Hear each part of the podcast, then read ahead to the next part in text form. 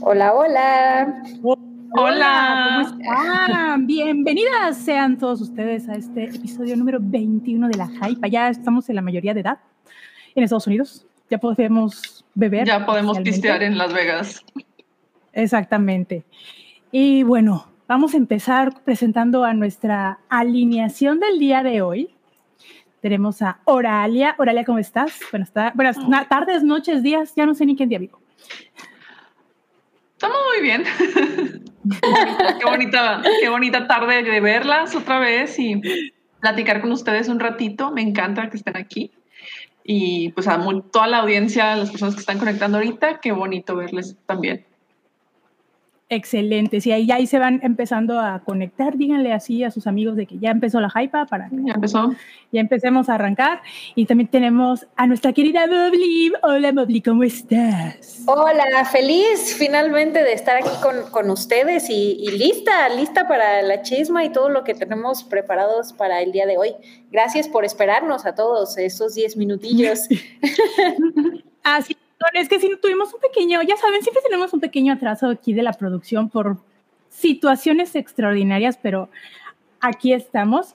Eh, es importante mencionar que el día de hoy no nos va a poder acompañar Sam por cuestiones personales, pero vamos a tener un invitado especial, es sorpresa. Por ahí no sabemos quién es, es sorpresa Estén atentos. estén, estén muy atentos, estén así de quién será, quién será, aquí en los comentarios que nos Ah, digan este cómo Que se sea la encuesta.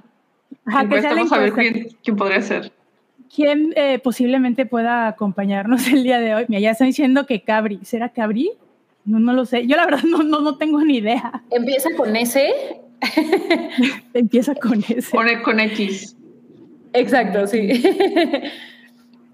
Ay, Sí, pero eh. le mandamos un, un abrazo a Sam. Muy Sí. grande abrazo para Sam. La vamos a extrañar, pero bueno, aquí le cuidamos el changarro. Le vamos Sí. a cuidar el changarro y pues le deseamos lo mejor y que todo salga bien en lo que esté haciendo. Así que, chicas, ¿están listas para empezar el día de hoy? Hay harta chisma. Sí, hay mucho alto comentario. Hoy sí, ¿eh? Hoy sí agárrense. Hoy sí, preparen la lima. No traigo una lima aquí a la mano. No, porque me acabo de pintar las uñas. Pero pues preparen la lima porque sí va a estar, va a estar bueno. Pero vamos, para empezar, vamos a ver este, que bueno, que las chicas de Euforia salieron, creo que fue en el Vanity Fair o, me- me- o en el Vogue. ¿Me pueden confirmar bien en qué revista Creo que fue en Vogue. ¿Fue en Creo. Vogue? Qué Creo. divinas todas, la verdad. Ay, pero todas están divinas. Divinas, Sí. divinas. Zendaya me parece que cada vez es más, me, o sea, cada vez me convence más que es de otro planeta. O sea, no es normal que una persona pueda tener esa estructura. No, es que. No, sí, sí, sí, tiene una, Las son estructura- bonitas. Es muy Las bonita. que Todas son bonitas. Las que son No, bonitas, sí, son todas bonitas, somos bonitas. Todas, son, no, Dice todas somos bonitas. Dice Vero que, es, que fueron las imágenes de, in the- de, de Cut. Ah, Que salieron las, este, Este, muchas gracias por soplarnos. Se me fue. Sí. Gracias. Completo. Las fotos no me hermosas y de que completamente. ay, los puedo ver, no me importa dónde hayan salido y así. Pero sí, tenemos que reportar las cosas con seriedad y claridad. Con seriedad. Sí, es que a mí totalmente, yo estuve desconectada la semana pasada. Sí vi las fotos, pero como que dije, ay, están bien bonitos todos los vestidos, el peinado, se ven, sup- o sea, todas ellas en conjunto se ve súper bien orgánico, pero no vi la, la fuente de las fotos. Mil disculpas. Ay, y Barbie Ferreira, de verdad, es que cada día la amo más. Es que es lo máximo.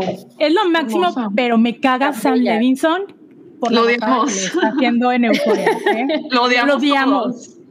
Pero le Yo- perdonamos el episodio No. pasado. Estuvo, Ay, así de No, digan spoilers que todavía no lo veo. Ah, no. No, es que está muy cool. Yo estoy personalmente muy enojada también con todo el asunto de Euforia. Aparte de todas las cosas que han estado sacando, entrevistando a las actrices sobre las cosas horribles que les están pidiendo hacer en set y que ellas dicen, oye, pues sabes qué, no. Y ya es de que, ah, ok, sí, vamos a quitar esto. El hecho de que Levinson filma, pues esta, esta serie está filmada en 16 milímetros y filma sin una lista de shots. Entonces hace que se extienda al por mayor, o sea, hasta 17 horas de trabajo por día. Ay, qué horror. Y sea, todas y aparte desperdiciando-. Ajá, y aparte desperdiciando todo este filme porque el vato no tiene así como que su lista de qué va y qué no. Suena No, como, pues es- como esos rumores de que Lars von Trier torturaba a los actores y así que a Nicole Kidman la dejó 17 horas en la en la en el carrito ese y a Bjork no sé cuánta cosa le hizo, o sea, suena como algo así, ¿no? De ¿qué es, qué es lo que puedo hacer innecesario para hacer esto terrible para todos? Ah, Eso. hay- Hay muchos directores que hacen eso, igual Kubrick hacía algunos detallitos así, pero todo sea por el arte, pero la verdad sí me cae muy mal Sam Levinson. Y espero que la tercera temporada, que ya está confirmada, sea la última ya para que dé cierre, porque Ya va, ya va. verdad. me, me- me dejó muy picada, muy picada y muy intrigada el episodio, que no voy a decir nada porque Ay, no lo Mobley. Lo tienes que ver, tiene unas referencias increíbles. No, yo lo amé, Me pero hay muero por detalles verla. Pero justo ahorita ando, ando en, en la tarea que nos dejamos la, la hypa pasada de ver las películas de los Óscares y, y- y, este, por eso no, no lo pude ver, amigos, pero, pero ya me voy a poner al corriente porque la verdad, punto de aparte de Sam Levinson, a mí Euforia me, quiero mucho Euforia y, y a, y a ellas, a todas ellas, entonces, bueno, pues a ver qué tal el episodio. Pero Pobre, bueno, yo también ahí- estoy en las mismas. De que poniéndome al corriente con todo, pero los domingos es de que vemos Euphoria y The Righteous Gemstones. Se nos- ya me piqué también con eso. Oh, ya, ya, ya, les- ya te gustó de The Righteous ya, ya le agarré, ya le agarré el gustito. Y la verdad, la sorpresa del último episodio sí fue de que Ay, es que muchas Tienen que recomendaciones buenas. Es que véanla, Igual o la sea. de. cu- ¿Cuál era Yellow Jacket, la pasada que diste Oralia? También Jacket. ya la puse en Yellow mi Jacket. lista. No, pero te recomendamos este, The Righteous Gemstones, que habla sobre una familia eh, pues de, de, eh, televangelistas. Entonces, es, todo gira en torno a ellos y es un- la primera temporada está buena y la segunda agarra otros tintes así. A mí se me hizo como un, un tono medio fargo, más oscuro. O sea, como que sí le dieron un giro a la historia. Entonces, está buena. Ya la próxima semana, el próximo domingo, es la- el último episodio, tanto para Euphoria como para The Righteous Jamestones. Entonces, vamos a esperar Uy. para las siguientes temporadas. Pues, Pues estás en el- ojalá. vamos a lista. sin cosas que ver. Televisión. así vamos a estar. ¿Y, y qué voy a ver ahora? Pero bueno. No, este va a ser un gran año. Gran año. Bueno, Sí, para pero- los nerds. Para, para los nerds de, la- de las películas y de la televisión, aquí, cultura pop como somos nosotras, es, es un gran año. Y Sí, pues, verdad, sí. mientras hay que seguir viendo los pendientes de las nominadas para ir sacando a las favoritas. A mí, creo que ya, ya vi todas. Sí, ya vi todas. A mí también me Pero- faltan pero- algunas. Que las Ah, no, a mí me falta, me falta una de las de mejor película extranjera. Pero ya, ya, vi, ya vi Wow. casi todas. Ay, qué chido. Entonces, ahí, ahí- Mucho, hablamos. Ya lo hablamos luego. Ya estoy más relaxada. Y ya, ya hasta me puedo dar el lujo de repetir las películas por, por, Por el puro gusto. placer. Por el gusto y el. Eso ya es vanidad, Nudul. No, pero está bien porque puedo cambiar de opinión a último momento. Como de. She's, película she's living the animada, dream. como película animada, y sí cambié mi opinión, y hasta de película extranjera también cambié mi opinión, ¿eh? Entonces, estoy así de, todo es posible.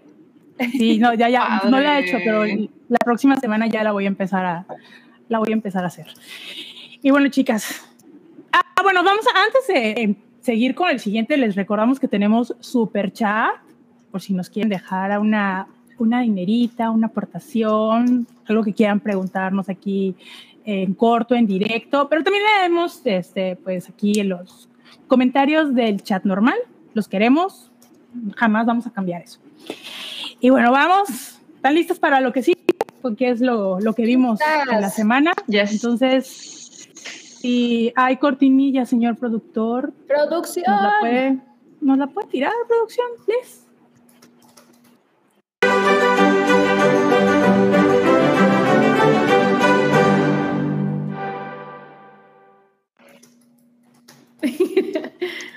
Gatito, Y gatito, venga. este, Gatito hermoso. Gatito orgullo, gatito de colores, que nos, que él Ay. siempre, el, el- el gatito es el que nos patrocina esta hermosa sección de lo que vimos y lo que recomendamos o no. eh, de la semana. Y bueno, yo voy a empezar porque vi esta, esta serie de Netflix que se llama Inventando a Ana, que actúa la maravillosa eh, Julia Garner en el papel protagónico de esta chica Ana Demley o Ana Sorokin, que si ustedes no conocen el caso, eh, pues les vamos a platicar aquí rápidamente. Esta chica se hacía pasar, eh, todo el, el, chisme está increíble porque esto, la historia se inspira en, una, en un reportaje que salió en el New York en el 2018 eh, sobre esta chica que, es, que se hacía pasar por una heredera europea, específicamente alemana, que supuestamente iba a heredar 60 millones de dólares y que estafó y mintió a, pues, al cierto sector de la élite de la sociedad eh, neoyorquina para obtener dinero seguir teniendo un estilo de vida de lujos, de excesos, sin pagar ni un solo centavo. Y todavía se dignaba, se indignaba porque le decían, es que su tarjeta no pasa, es que sí pasa. Pásalo otra vez, las, eh, eh, es un personaje totalmente denesnable, eh, súper narcisista, egocéntrico, ultra grosero, pero lo que se le respeta a esta vieja, lo voy a ser sinceros, es que ella literalmente aplicó el make it to your fake it, till you fake it.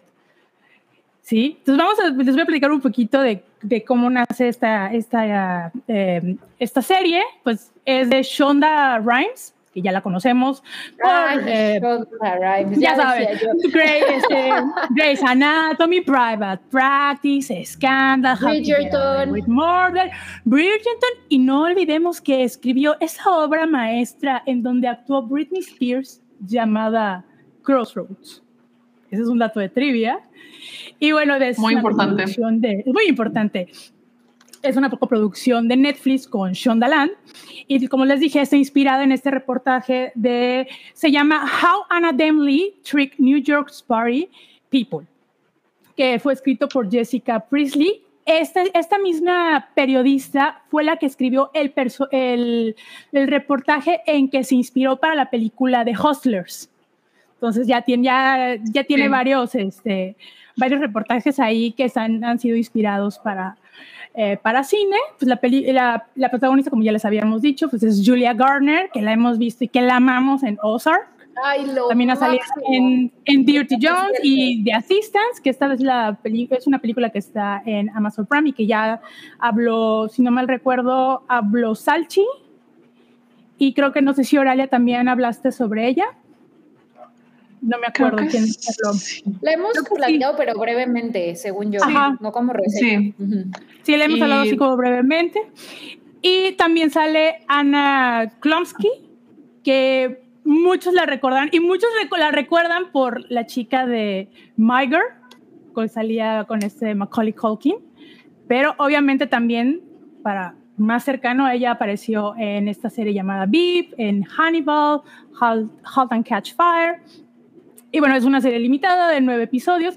Y como les digo, esta serie está basada totalmente, en, eh, bueno, inspirada totalmente en este, en este reportaje, pues en donde se centra y se desarrolla básicamente en el 2018 y donde se recrea todo el proceso que esta escritora, que no utilizan su verdadero nombre, ¿no? Le ponen Vivian Kent, que en ese momento ella escucha el rumor de, de esta chica millon, de esa chica pseudomillonaria que está estafando a todo mundo y quiere escribir un reportaje, un profile para la revista, pero a ella como que la tienen tanqueada en el periódico porque hizo un reportaje donde totalmente toda la información que dio fue falsa. Entonces pierde absolutamente la credibilidad y ve en el tema de Anna Demley, ella piensa que con esta, con esta nota ella va a poder eh, volver a tener, a recuperar todo su prestigio y pues todas las oportunidades laborales que perdió en, en su momento, ¿no?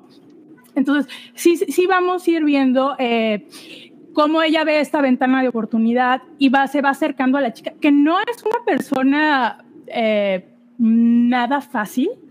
Eh, vemos también cuando la, esta, esta, chica Vivian va a ver a Ana a la, isla, a, la prisión y lo primero que le dice es que estás gorda. O sea, ellas, eh, Ana siempre se fijaba en, los detalles, ¿no? Es que te vistes como pobre. Estás gorda y cuando ella estaba embarazada, ¿no? y todo, todo el... Sí, sí, sí. O sea, eh, una persona que tú dices, ¿por qué? O sea, ¿qué, qué te atrae de, de, ella, no? O sea, sí, eso es, es una persona muy, muy llegadito, ¿no? Y que vas viendo que se chamaqueó absolutamente a la gente.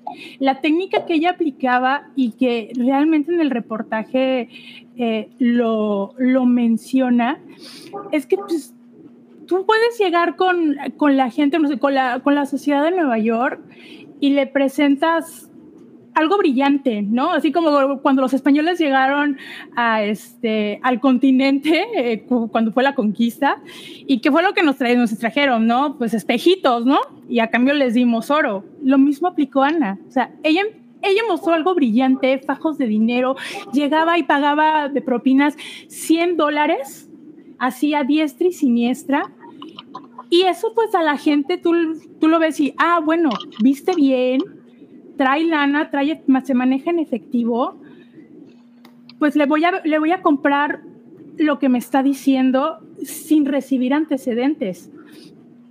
La manera en cómo actuaba de que se iba a un hotel, eh, les digo, empezaba a pagar con los billetes de 100 con la, con la gente y estaba meses, un mes, dos meses en un hotel y no pagaba las cuentas. O sea, les pedían, oiga señorita, este, necesito que me pase una tarjeta de, una cuenta, eh, una, una, tarjeta de crédito pues para poder hacer de garantía, ¿no? Y decía, pues, pues, sí, pero es que aquí te pasa, o sea, no, no entregaba una tarjeta, entregaba números. ¿Que no, sabes quién soy yo? Ándale, así casi, casi, ¿no? O sea, cualquier hija es que no sabes quién soy yo, y el, el nepotismo a todo lo que da. Pero hay un lo que me llama mucho la atención de esta, de, esta serie y que creo que es lo que mucha gente es lo que se está quejando, es que al final, más allá de que tú veas de que los personajes o de, de, todos los, la gente que estuvo alrededor de ella, la gente más cercana que la apoyó porque hizo amigos y que los a los amigos los estafó, y que de, partiendo de un punto ahí, de, un este, de una bronca que tuvo con una amiga que le enjaretó más de 60 mil dólares en una cuenta, en un viaje, o sea, pero, o sea, vamos, o sea, te están invitando de viaje, tú para qué andas también de ofrecida de que, ay, sí te paso mi tarjeta, ¿no? O sea, pues a ti te invitaron, tú para qué sacas, ¿no? O sea, a partir de, eso, de, ese momento fue que empezó todo el, desmadre de, las estafas, de descubrir las estafas tanto en bancos, esta fue, esta fue en bancos con préstamos de 100 mil de 100 mil dólares, de 12, 200 mil dólares, eh, se los pasaba entre cuentas, el pero los los estafaba a los bancos también, o sea, pedía préstamos porque, ah, porque para esto ella tenía una, un proyecto que se llama Anna Delphi Foundation. Ella quería crear como este club de super élite de arte, donde lo mejor de lo mejor iba a estar ahí. Incluso formó un equipo, por ejemplo, arquitectos super, un arquitecto así súper chingón de Nueva York, se me fue el nombre. Eh, la persona que estuvo a cargo de, pues, todo lo que es el concepto del restaurante Nobu, Nobu, o sea, como que la creme de la creme de la, de, de la arquitectura y del diseño de Nueva York, los envolvió de tal manera para que fueran sus avales para conseguir 40 millones de dólares.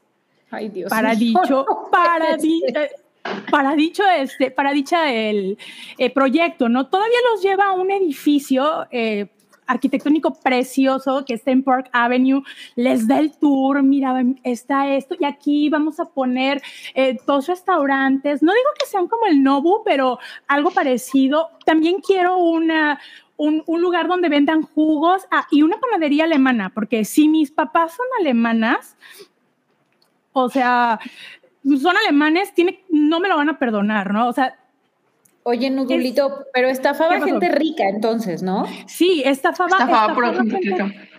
Pura gente rica, o sea, sí, amigas de, gente de, la sociedad, te digo, eh, vivió con una y pues así de, ah, va a pagar sus cuentas, o sea, ya ves que hay en algunas tiendas donde el la gente que va deja a alguien para que firme todo lo que compran, ¿no?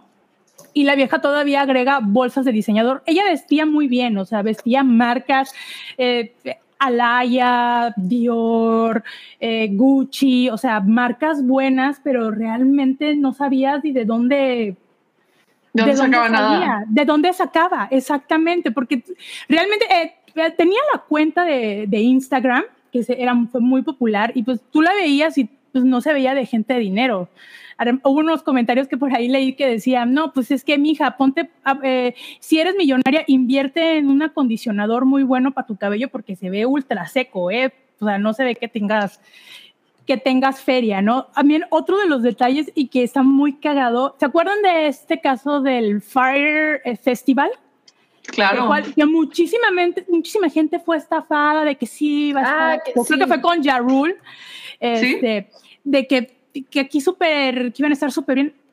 Pues se involucró con el fulano que se llama Billy McDonald.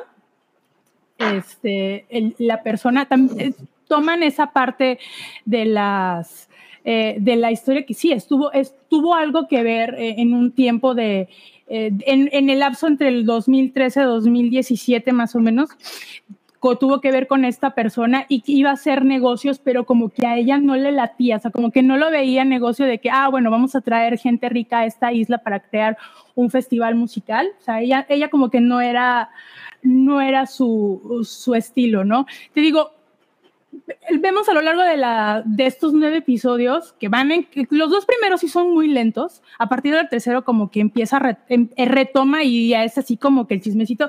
Realmente esto no tiene nada de biográfico, vamos a llegar a este punto, no tiene nada de biográfico, es realmente, es entretenimiento chismeril. Vamos, o sea, como que... ¿Qué pasó? No, es que ese chisme está delicioso, estuvo súper cabrón y el momento que estaba pasando en vivo era así como que no manches, estaba impresionante todo eso por todo lo que contaste que hizo. Y el artículo es muy bueno si lo quieren buscar, este... Es que hay dos artículos. también está, ajá. Es que, está, perdón que te interrumpa, está el artículo, el de New Yorker, el del New York, y el que está el de la amiga estafada, que es el de Vanity Fair, que igual lo pueden encontrar, si no los, voy a...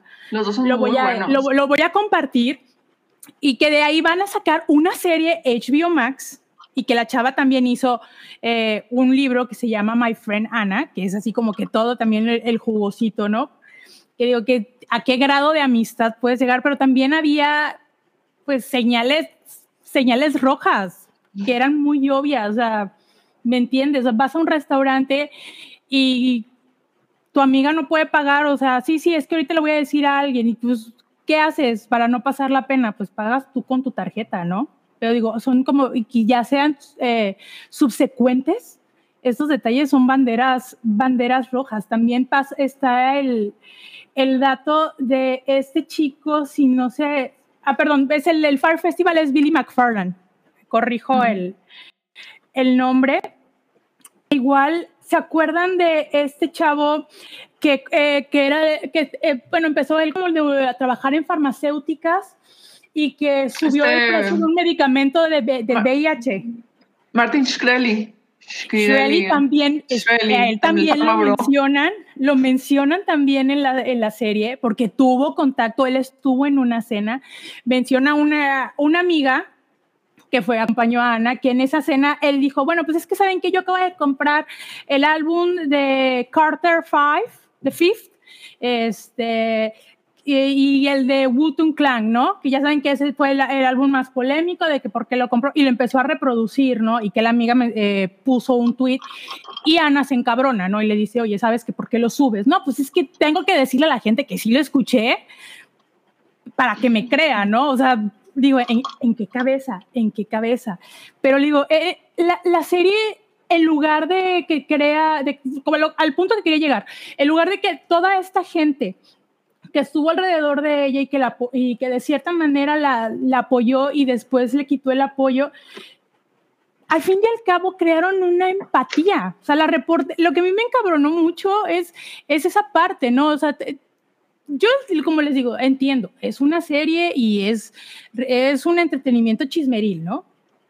Pero mucha gente se ha quejado de eso, y la gente que, que, que está en contra de ella es que creas, está estás creando una empatía sobre ella, ¿no? Igual últimamente se le entrevistó a Ana Demley que qué opinaba de, de, la serie y dice que pues que no está de acuerdo de la manera en la que cómo la han, retratado. Ella sigue en un papel eh, que definitivamente eh, está negando todos los cargos. Estaba viendo una entrevista de hace un año y que donde le están preguntando, oye, y pues, ¿te arrepientes de todas las cosas que le hiciste a la gente?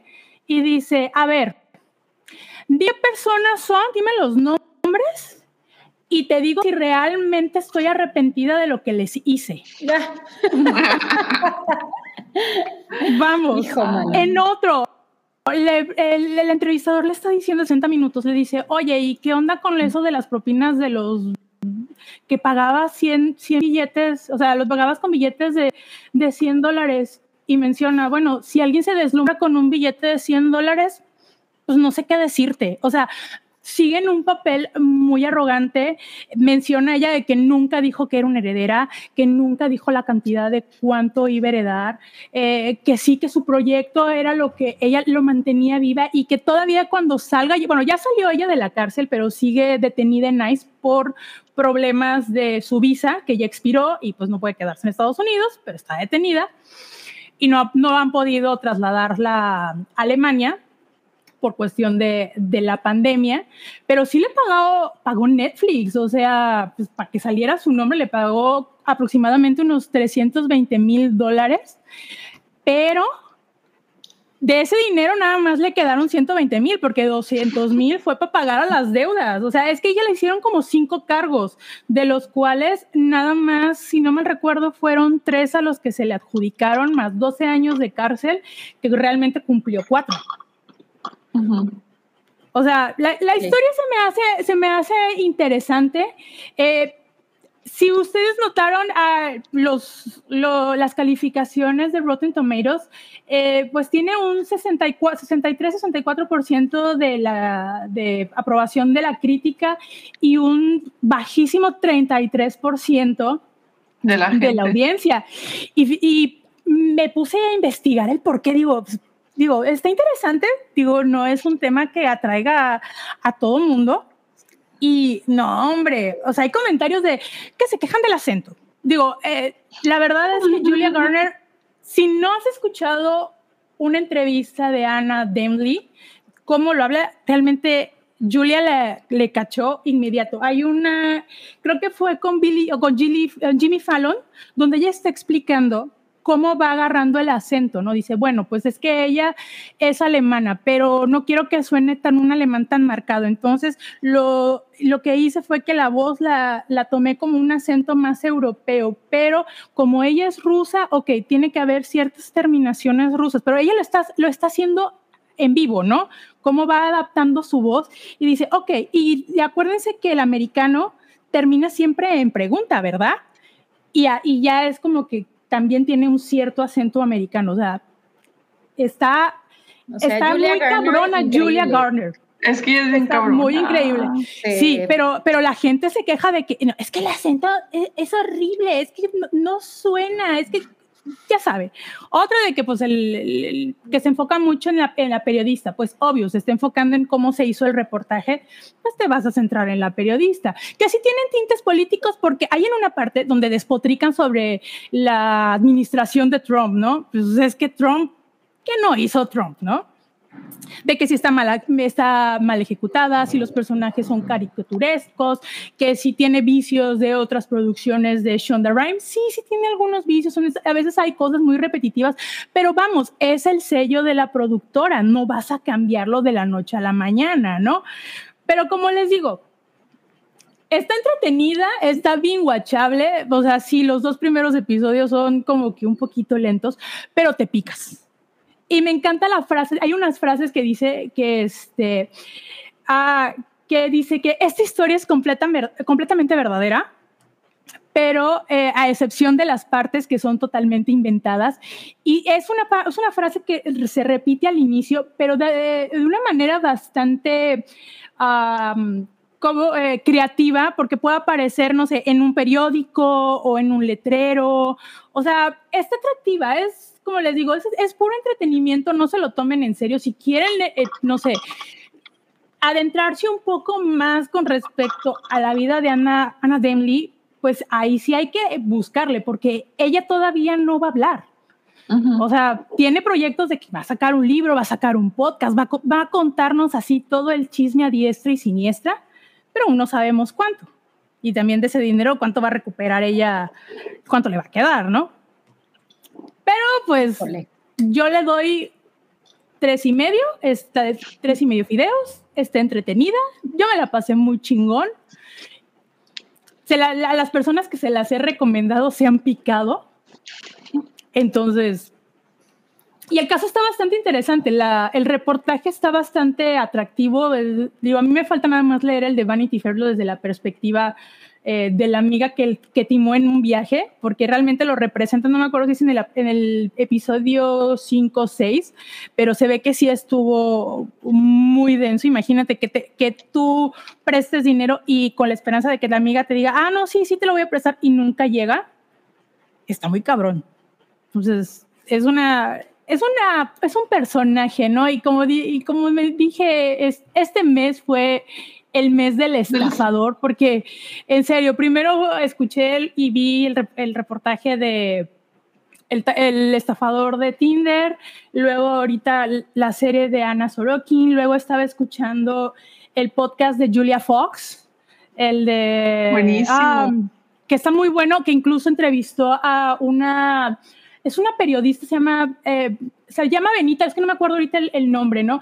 Que ella eh, salía con un médico que era cirujano de trasplantes y que él decía de que no, pues es el, soy el primer trasplante, hice el primer trasplante este, de, artificial y que había tratado a, a Obama y al Papa, pues se junta con esta señora, se enamoran, se iban a casar en Italia, la señora se compró 12, 12 vestidos que el güey según se los iba a pagar, total que y pagó invitaciones y todo, total que la dejó vestida y alborotada un día antes, obviamente le avisó, la señora investiga, el güey vivía en, en Italia, en España, y estaba casado con hijos, no era nada de lo que decía. Y acuérdense que el próximo mes, bueno, en julio y que posteriormente va a salir en Star Plus eh, la serie de, de, Dropout, creo que es Dropout, eh, la de Teranos, igual va a salir la película o también eh, por HBO con esta de Lawrence. Entonces, es, este año es como que el año del timador, la, la Netflix. Ya lleva rato, porque primero son así como que todos los reportajes y los chismes, y luego ya los están adaptando a cine y televisión, y está bien chido, está bien padre. Te voy a pasar el de. Te voy a pasar el de Caroline Calloway, no sé si te enteraste de ese. Que era una influencer, una mega influencer de wellness en Estados Unidos. Así como que aspiraba a ser la siguiente Gwyneth Paltrow. Ajá. Y estafó a un editorial al para el momento de, porque le dice, o sea, como era súper popular en Instagram, fue de que, ah, sí, bueno, te vamos a pagar para que escribas un libro. Le estafó a la... Y, no fue la que, es que no sé si fue... la de los Mason Jars. ¿Te acuerdas? Ajá. Esa. Pero, Han estado haciendo cosas más y más, porque siguen su plan de estafa bien cabrón. No, es que hay, hay mucha... La creatividad, o sea... No, deja tú, es que estaba, por ejemplo, e, en el reportaje eh, de, New York, si lo leí, eh, si te acuerdas, Oralia, menciona eh, esta, esta Jessica que Ana le decía, bueno, es que en la cárcel hizo amistades pues con mafiosos, con, con las mujeres que, que, que, estaban dentro, ¿no? Y, y, con las estafadoras que, que hicieron estafa, valga la redundancia, robándose identidad. Y esta, esta Ana Demley o Ana Sorokin, como le quieren llamar, decía, es que era muy sencillo, o sea, como que dijo, esto no lo, ¿por qué no lo supe antes y no lo hice? O sea, es, es increíble.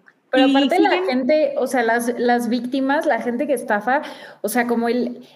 E, está cañón lo que dices de que son muchas banderas rojas, ¿no? Pero como que estas personas luego tienen una personalidad tan encantadora que la gente no ve, o sea, no se da cuenta de, todas esas banderas rojas o dice, ay, bueno, X, no, no pasó su tarjeta. O en el caso de, del estafador de Tinder, no, ay, bueno, es que sus enemigos lo están persiguiendo. Entonces, la gente lo pasa por alto y es como, no, uno tiene que estar a las vivas de, de, esas cosas, ¿no? No, es que, ¿sabes qué? Es que el, perfil del narcisista es bueno, será porque yo he leído ahorita últimamente muchas cosas sobre narcisistas, ¿no? Eh, pero el perfil del narcisista cada vez es más obvio. O sea, te pones a analizar, uno que no es este, psicólogo o psiquiatra, pero ya, ya teniendo un indicio, puedes descifrar quién es pues, un narcisista, ¿no? Y de acuerdo a los niveles. O, ya hay, como ya hay muchos casos así, ya dices como, ah, esto se parece, ¿no? o sea, se, se, habla más del tema. Es como los asesinos seriales.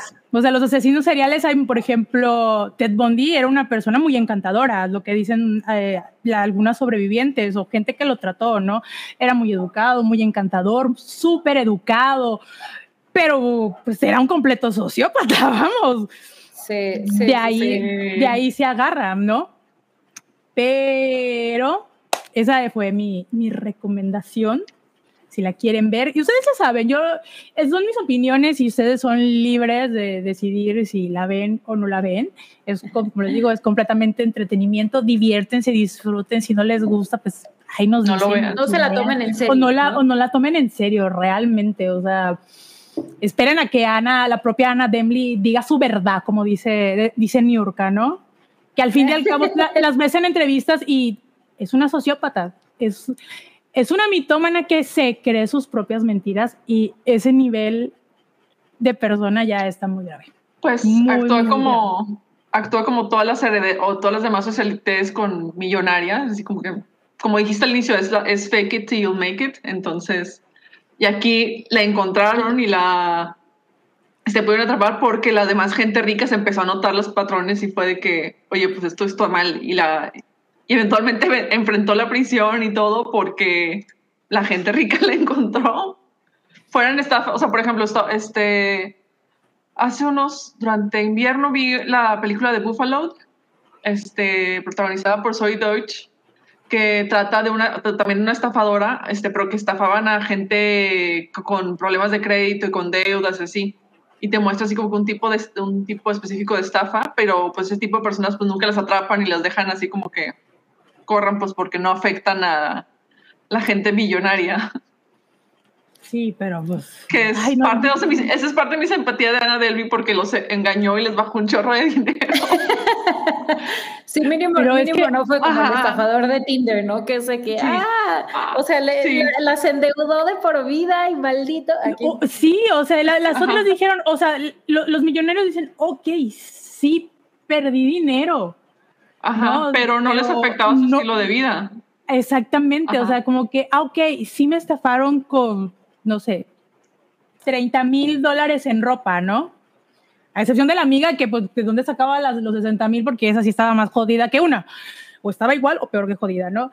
Pero, por ejemplo, el estafar a un banco o la persona que estaba encargada de, un, de hacer eh, los préstamos del banco, imagínate su carrera, su perder su trabajo o la manera en cómo lo controlan. Eso ya es, como un, un, atrápame si puedes, ¿no? Por ahí incluso decían en los comentarios la creatividad de, de, desafiar a el sistema que justamente se dedica a detectar esos fraudes. Dios mío. O sea, de verdad. Y, hay muchos allá afuera, ¿eh? que todavía no los han, no han salido a la luz y los que han salido, creo que han sido muy a cuentagotas porque por uno u otro error eh, surgieron o como dice Oralia, los denunciaron, pero aguas amigos, prendan sus poquitos. No se dejen de dinero. Si les piden cinco pesos para, para el estacionamiento, pongan su alerta, pongan su red flag. No, no es cierto. Sí, pero, pero bueno, vamos a leer unos superchats ahorita para continuar. Eh, eh, a ver, Mobley, si nos haces el honor, porfas. Eh, sí, Yeudiel Ortega nos manda 50 pesitos. Muchas gracias, Yeudiel. Y dice, voy a Monterrey el sábado. Quiero comprar el poemario de cierta integrante de la Jaipa. ¿Saben cómo le hago? Igual si puede firmarlo. ¡Viva la Jaipa! Qué padre, qué padre, qué padre que vienes. Que se rife con la firma, Oralia. Este está a la venta en Café Esotérico. Es un es un café que es, o sea, que así está ahí, este, cerca de otro, o sea, está, está, así como que dentro de un complejito así de como que son de estos, que son como tiendas y bares y diferentes, este, cafés, venden pan muy rico ahí, este, ahí está, está por Metapatio cerca de Pabellón M, si, ubicas Pabellón M, ya te vas a poder este, ubicar lo demás. Y también está en Tropico Market, que es una concept store que está dentro de un complejo llamado Laszlo, este, por el Gandhi del centro. está un poquito más adelante de Gandhi del centro. Qué chido, qué padre que vienes. Este, no sé cómo va a estar el clima este fin de semana, pero bien preparado para todo. Como una vez el, el, el, el pasado estuvo frío. Ajá. Estuvo frío, hoy hizo mucho calor, ayer también hizo mucho calor, estuvimos a treinta y tantos ya. Uf. No.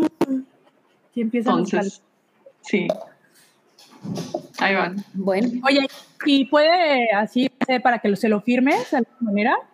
Mm, no sé. no sé, es que los fines de semana sí.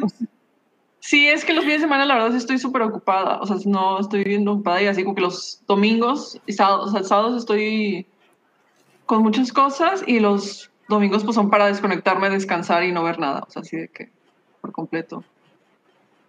Bueno, pues Sí. Mándale, Ahí, mándale un tuit, con, convéncela Ajá. o algo. Una paloma mensajera con un mensajito. Sí, porque si dijera, ah, voy a ir a tal librería, pues ya le dejas apartado, ¿no? Te apartan el libro ya.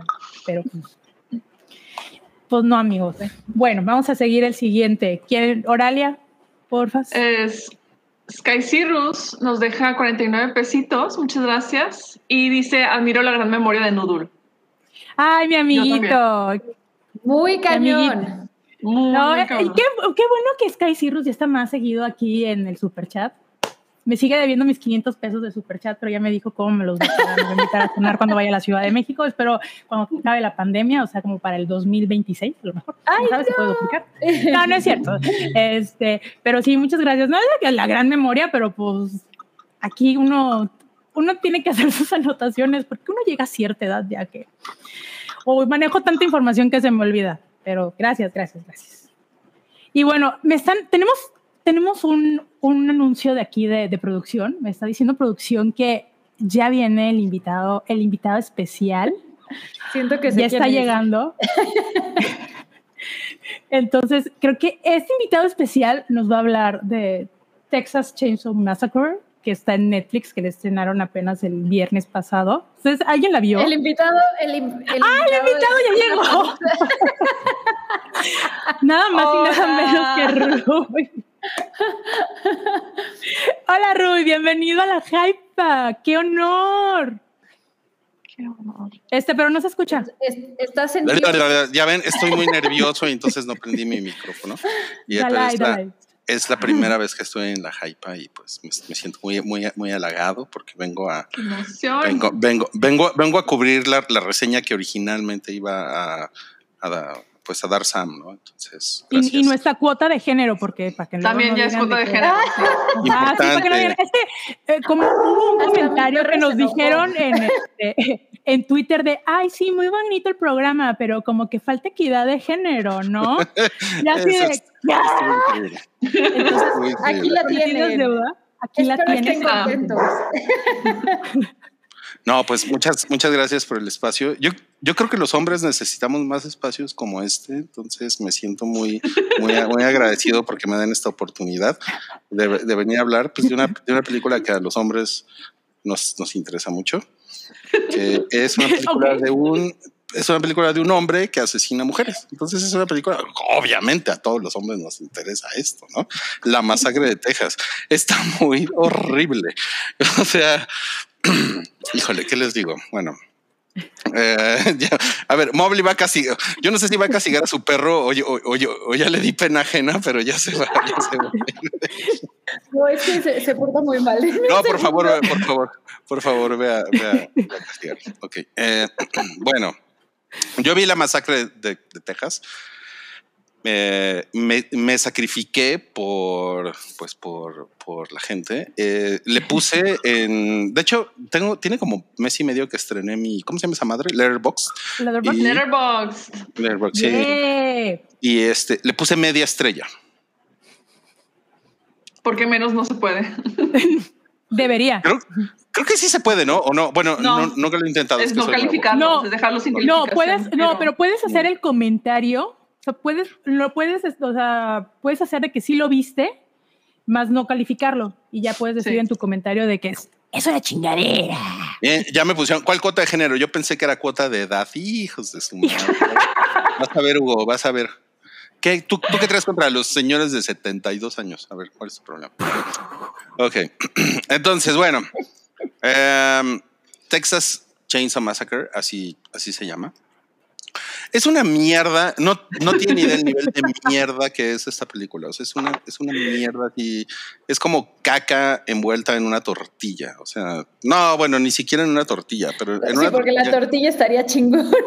Exacto. O sea, es una tortilla que lleva un mes en el refri, ¿no? O sea. No, no, no, no, no.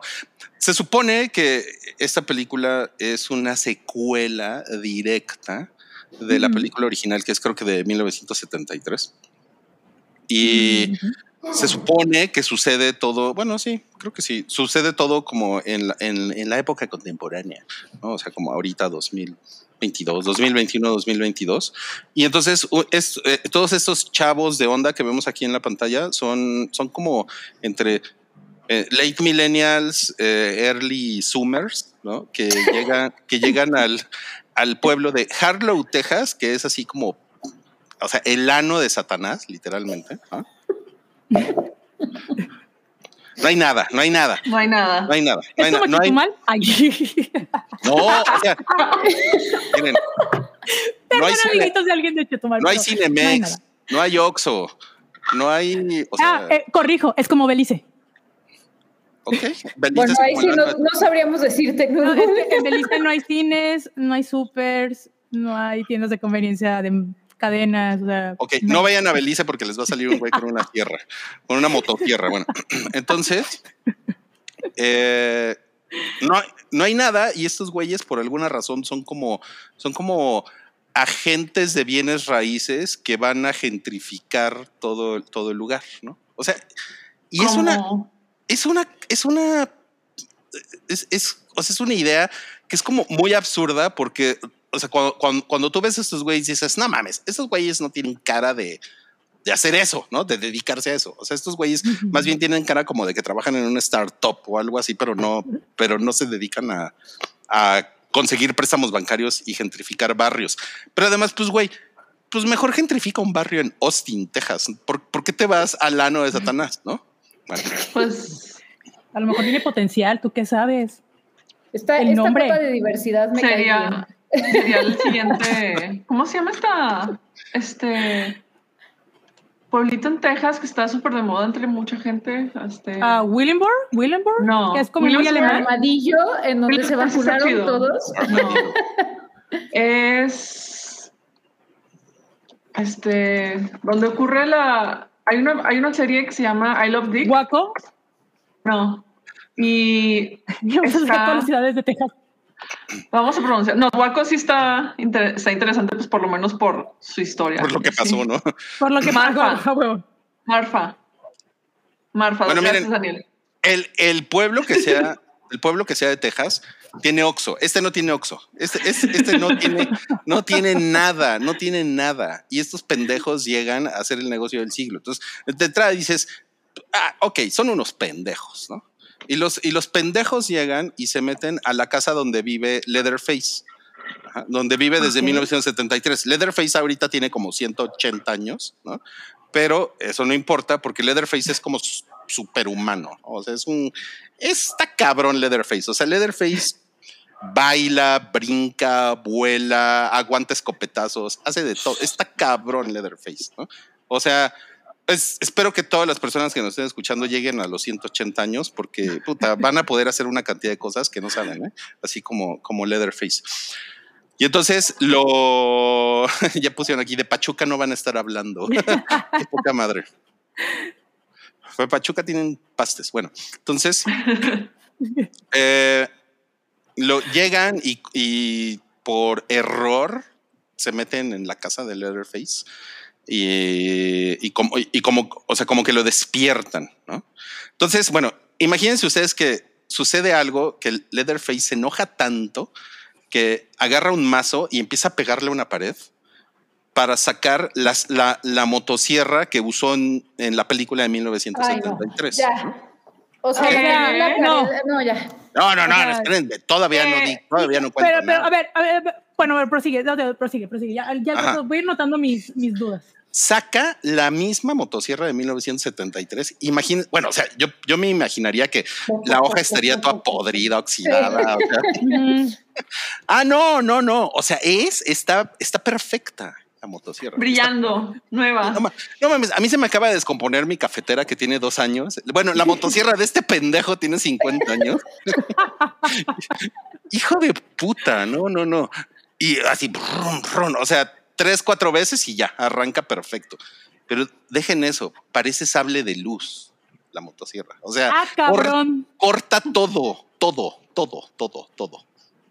y yo no soy fan de la película original, pero hoy justamente que vi a Cabri, yo le decía, güey, o sea, ¿cómo mataba a gente Leatherface en la película original? Y él me decía, pues que era, era una cosa como muy burda, ¿no? O sea, pues era un güey con una motosierra y que se acerca a la gente y, y ya, ¿no? O sea, justamente ese, ese es el valor, si quieren, o el impacto de la primera película. No, y también toda esta película está hecha de una manera que se ve que es así como que, bueno, pues es que en- o sea, pasan a la casa de Leatherface y no, y es así como que te da la impresión de que a qué huele, es la Ajá, consistencia de Ah, todo. la- O la sea, así como que muy- sí, la primera es muy cruda en Ajá. ese sentido, Sí. porque Ay, crean así como que toda esta sensación de asco y de horror, así como que muy, este, muy cabrón, que no se va a poder replicar ahorita. O sea, porque eso, eso, aparte de que esos son muchísimos efectos prácticos, eh, pues hay cuestiones sanitarias que ya no son, este, Claro. que ya no se pueden hacer, ahorita. Simplemente ya por eso es de que otra cosa. ahí está Y- Leatherface 2022 a sus 180 años, Con Botox. con un poco Tiene botox, ¿verdad? Sí, claro. y tiene una también. aquí. También qué la horror. nariz. Y como que ya está más calvito. No, no, ¿no? Entonces, miren, eh, un par de cosas que les quiero decir. Nada más quiero terminar con el asunto de la motosierra. La motosierra es como un sable de luz de Star Wars. O sea, de, de- de verdad. O sea, corta miembros con una, con una facilidad que dices, no mames, güey. O sea, o sea, esa motosierra no la podrían vender en las tiendas, ¿no? Porque es, es peligrosa. O sea, tenerla en las manos es peligrosa. Eh, esta película, este slasher, dice Federico Ble, ¿quién es esa barbona tan guapa? Soy Ruya. Esa, eh, hace algo que yo nunca he visto en un, en, en un slasher. En un slasher, por lo general, la, ge- la gente está huyendo del asesino, ¿no? Ajá. Ese es todo el punto. Querer Claro. sobrevivir y ver quién sobrevive al final. Claro, claro. Aquí el slasher está en su casa, sentado en su casa, en una puta silla. O sea, ¿todo se desarrolla en su casa?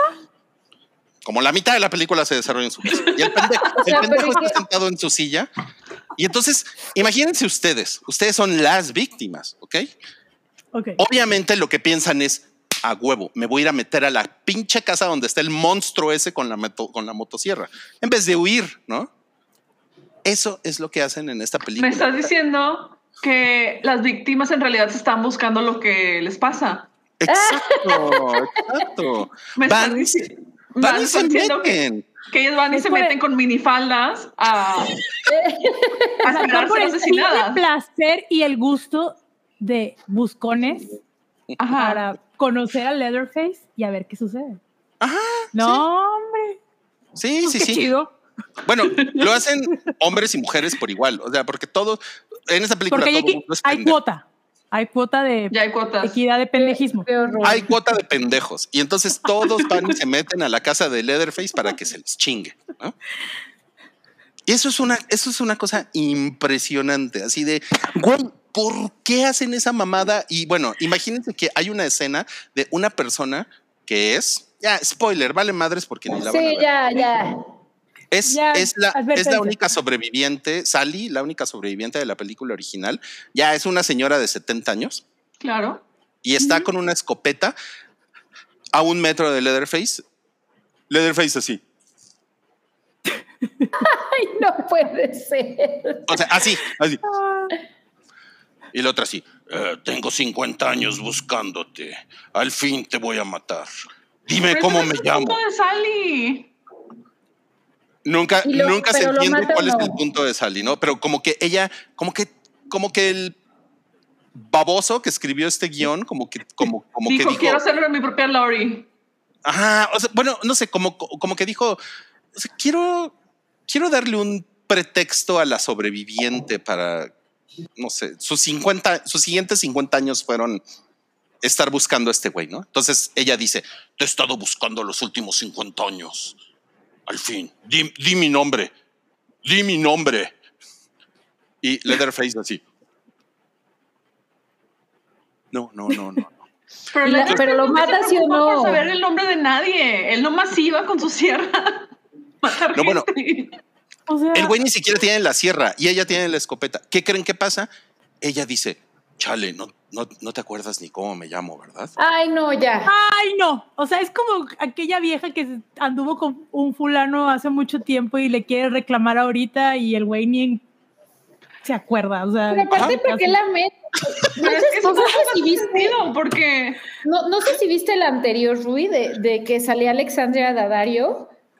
Ajá, sí. También era una barbaridad. O sea, Una barbaridad. qué también. maldita necesidad de, este- de estar haciendo el reboot de estas películas que ya ni encajan en esta época. O sea, ya hay que inventar otras cosas, ¿no? O sea, esa, esa que era, creo que herencia maldita y que era como el primo y que tiene de verdad lo que para mí es la peor línea en la historia del cine de terror. Por eso yo nunca ve- vería esta mamada, pero me alegra, me alegra que ya nos hayas compartido el final. No, no mames. Quiero saber si No, lo mata o no. Ah, no. No No. lo mata. No puede ser. No lo mata. El güey, el güey se para y se va. De ahí. Y, y- O sea, lo y- conmueve, la conmueve de que no se acuerda de su nombre o qué. o sea, yo no lo podía creer. Yo decía, Se, se puso en ¿qué shock. haces? siquiera sabe, en la película original ni siquiera sabe cuál es el nombre de ella. O sea, es como que nunca le se presentan formalmente de, ah, Claro. hola, yo soy Sally, yo soy el o Claro, sea, ni claro. siquiera en su universo hace sentido. Claro, Ajá. claro. Y O entonces, sea- yo, por, por ejemplo, yo le decía una, una cosa que le decía a Cabri hoy era, era, mira, si hicieran a Leatherface una cosa completamente ridícula, así como Leatherface está con un gasné y un coñac sentado en un sillón, O sea, más eh, citando a Descartes, ¿no? Yo diría, qué cagado, ¿no? O sea, realmente están es haciendo algo completamente absurdo. Pero esto como que no es, ni llega a ser absurdo, ni llega a ser algo realmente chingón. Nunca van a poder recuperar el espíritu del original. Eso es imposible. Imposible. Obvio. Y hacen, y hacen una cantidad de pendejadas como que Leatherface, bueno, Leatherface, o sea, esquiva balas. Eh, le, le disparan y el güey con la sierra hace así. Y Ah, o sea, cabrón. desvía balas. O sea, no nada más las esquiva, sino que las desvía. ¿no? Oye, el güey corre. O sea, no, no, no, no, no. Tengo una pregunta. Sí.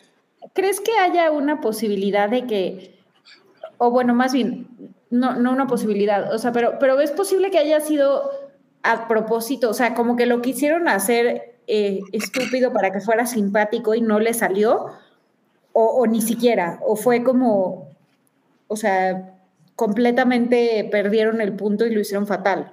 Mira, yo creo que la intención al final es por el final final.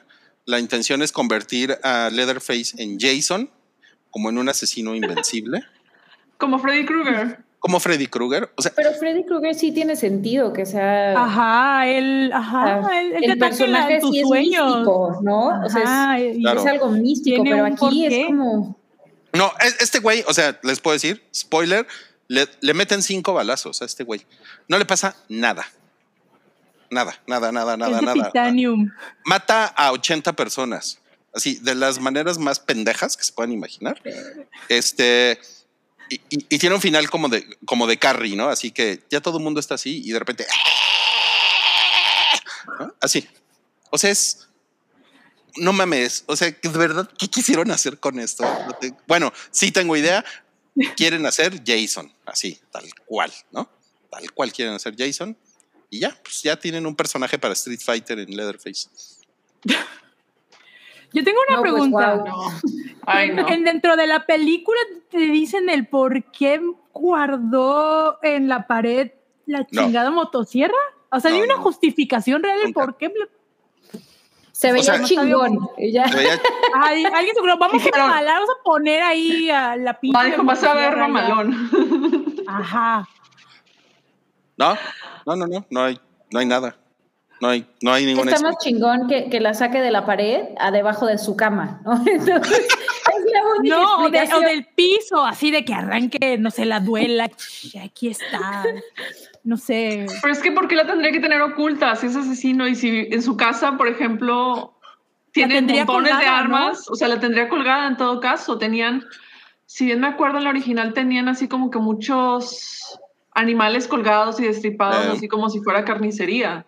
Bueno, Pero lo que pasa es que te dan, te dan a entender que como que lo escondieron al güey, pero es algo Ah. que está así construido con las nalgas, ¿no? Entonces, como que sí, es que este es el orfanato y eh, escondimos a este güey y bueno, o sea, es, esa es como la justificación de que ¿Y esté. por qué tiene tantos años? ¿Cómo sobrevivió? O sea, es que nada tiene sentido. Mira, Sí, porque además el güey sería súper diabético, o sea, tendría pedos de hipertensión cabrón. O sea, Ya no es hubiera- precisamente o sea, sí. saludable, ¿no? sería, se hubiera muerto de gangrena o algo así, de una infección, Claro. porque toda su casa, pues, o sea, la- ves la casa y sabes que apesta bien horrible. ¿Cómo A lo mejor y y no satánicos, tú qué sabes, y hizo un pacto con el diablo, con Satán. Yo hasta creo que va por ahí, porque no es un güey, es un güey, neta, es un güey de 150 kilos que ya debería de, de- debería haberse muerto en 1990 con esa vida que llevaba, ¿no? Antes. Pero yo creo que hizo un pacto con el diablo, alguna mamada así. Pero pues entonces que nos enseñen eso, que la historia sea de cómo Leatherface hace el pacto con el diablo, ¿no? Bueno, pues ok, pero por lo que dices no es eso. No, no, no, no, no, no. O sea, no es ni una cosa ni otra, se queda a, un- eh, a la mitad y entonces lo único que les puedo decir es, por favor, por favor, No la vean. aléjense, aléjense por completo de este pestilente pedazo de caca. Así, aléjense. Es la peor película que he visto en los últimos 10 años, fácilmente. Y miren que yo, y miren que yo veo muy malas películas constantemente. ¿eh? Wow. O sea, eso es una declaración muy fuerte. Fuertes Fuertes declaraciones por parte de Rui. Y hay películas que, que son muy malas, pero que puedes disfrutar. Ajá, y que están divertidas. Sí, o sea, ah, tienen ese valor Ajá. cómico que tal vez no tengan la intención de ser comedia, pero terminan siendo así. Sí, pues tiene el efecto de Room, ¿no? De, obviamente no era la intención hacerla una gran comedia, terminó siendo eso. Seamos felices con lo que es, pero aquí no, aquí es como completamente No, es que para hacer fallado. eso. Y no, deja tú, o sea, en, en horror creo que sí se podrían hacer muchos ese tipo de cosas, así como que mezclar de repente horror con comedia y cosas que no hacen sentido y que explotan y demás. O sea, estoy pensando en Brain Dead de este Peter Jackson, Peter Jackson. Ujú. que es muy divertida y está súper absurda y grotesca. Claro, y es una estupidez. Pero Es ahí una sí es una estupidez, pero Tiene está una justificación y está bien escrita, pero Sí. por lo que Ajá. estoy viendo, el, la persona que escribió el guion es su primer guion. O sea, no. Vamos, No yo- o- ¿De quién es es- el, el autor ¿Quién es es, bueno, el guion es Chris Thomas Devlin.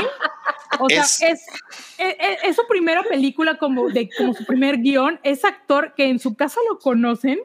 no sé, a, la- a la- a- lo, a- Eso- a lo mejor es primo de algo de Lemon Films. O sea, Es otro nepotism baby. no, hasta eso. no. Y están de moda los Nepo Babies, pero no. Sí. Digo, Híjole. Madres. Pues no, que, no, que- no. Mira, la neta qué bueno porque nunca hubiera visto esta cosa en mi vida. Qué bueno, qué qué bueno bueno. que está Ni en el estado. Eso, eso habla muy bien de ustedes. Eso habla muy No. bien de ustedes. Me da mucho gusto. Yo a ustedes los tengo en, en alta estima. Por favor, no vean esto. Eh, eh, no, no, no. Aléjense, aléjense por completo. ¿Qué les parece si mejor vamos a la, a la reseña que tiene Oralia? Sí, porque Va, va, va, seguramente, vamos. Seguramente que- tiene algo, algo más positivo que platicarles. No, hombre, es que la, la reseña de Oralia es sorprendente. también, ¿eh? Estamos muy en shock y les va a sorprender, querida audiencia, porque No, ¿a poco vamos no. a? Oiga, o nos vamos pero el esqueleto sigue el chisme. Spoiler Ajá. alert. Spoiler Ah, alert. Ah, spoiler alert todavía. Ahora vamos a pasarnos el chisme. no, pues ya. ¿Qué No, pasó, pues ya. Rui? ¿Qué pasó? Pues vamos a pasarnos ya el chisme. Ahorita que. Ah, bueno, ya, regresamos.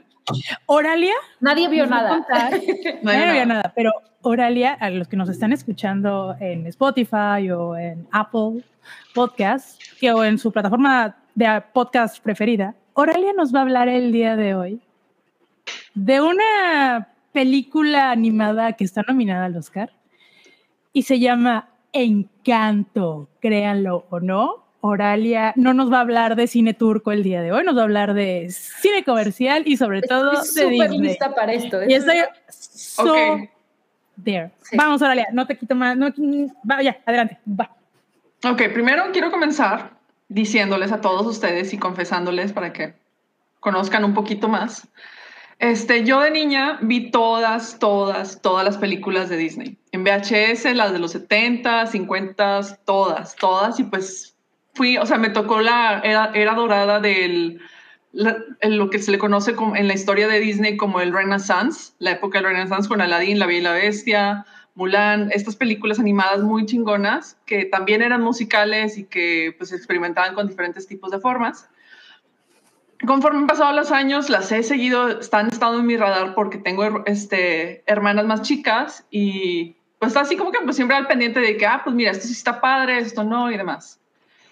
Y en los últimos años sí, la verdad me ha dado mucha, este, ahí sí ha sido este, flojera mía porque digo, es que, pues para qué, o sea, no les veo el punto de, de invertir mi tiempo en esto, sobre todo porque muchas de las últimas películas que ha sacado Disney, este, a, mí, a mi punto de vista, no tienen alma, están completamente vacías.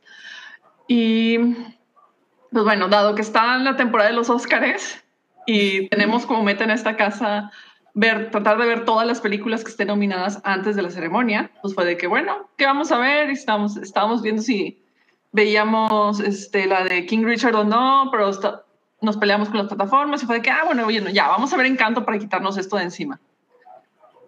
Em, de esta película, este, dirigida por este, Jared Bush, Brian Howard y Charisse Castro Smith, em, pues para esto, esta película, pues como todo mundo sabe, como todo, de todas las han estado al pendientes de redes sociales en los últimos dos meses, la película pegó muchísimo y muchísima gente la adora, la ama, este... Hay miles de spoilers y de miles de pequeños clips en Instagram, en TikTok, en, en Twitter, por todos lados, de que no, es que esto está increíble y wow, esto, y no, es que la representación, y wow, lo máximo que te plantea de este, traumas familiares y dramas, la, la, la, la, la. Eh, entonces, pues al momento, pues, como me pasa a mí, o sea, normalmente cuando tengo mi táctica, cuando algo es hiper popular en redes sociales, así de un nivel, así como que el hype está súper cabrón, lo evito porque sé que va a ser una gran decepción. Yo esperaba, bueno, dado que tanto crítica como audiencia han estado así como que aplaudiéndole un montón a esta película, quizás sí sea el caso donde pues, la película sí esté chida y pues sea, sea, este, yo quede como estúpida diciendo de que, ah, no, no está, este, tenía mala estima y, este, y, y me resultó que pues, me probaron lo contrario, que sí está chingona. Pero lamento informar que no.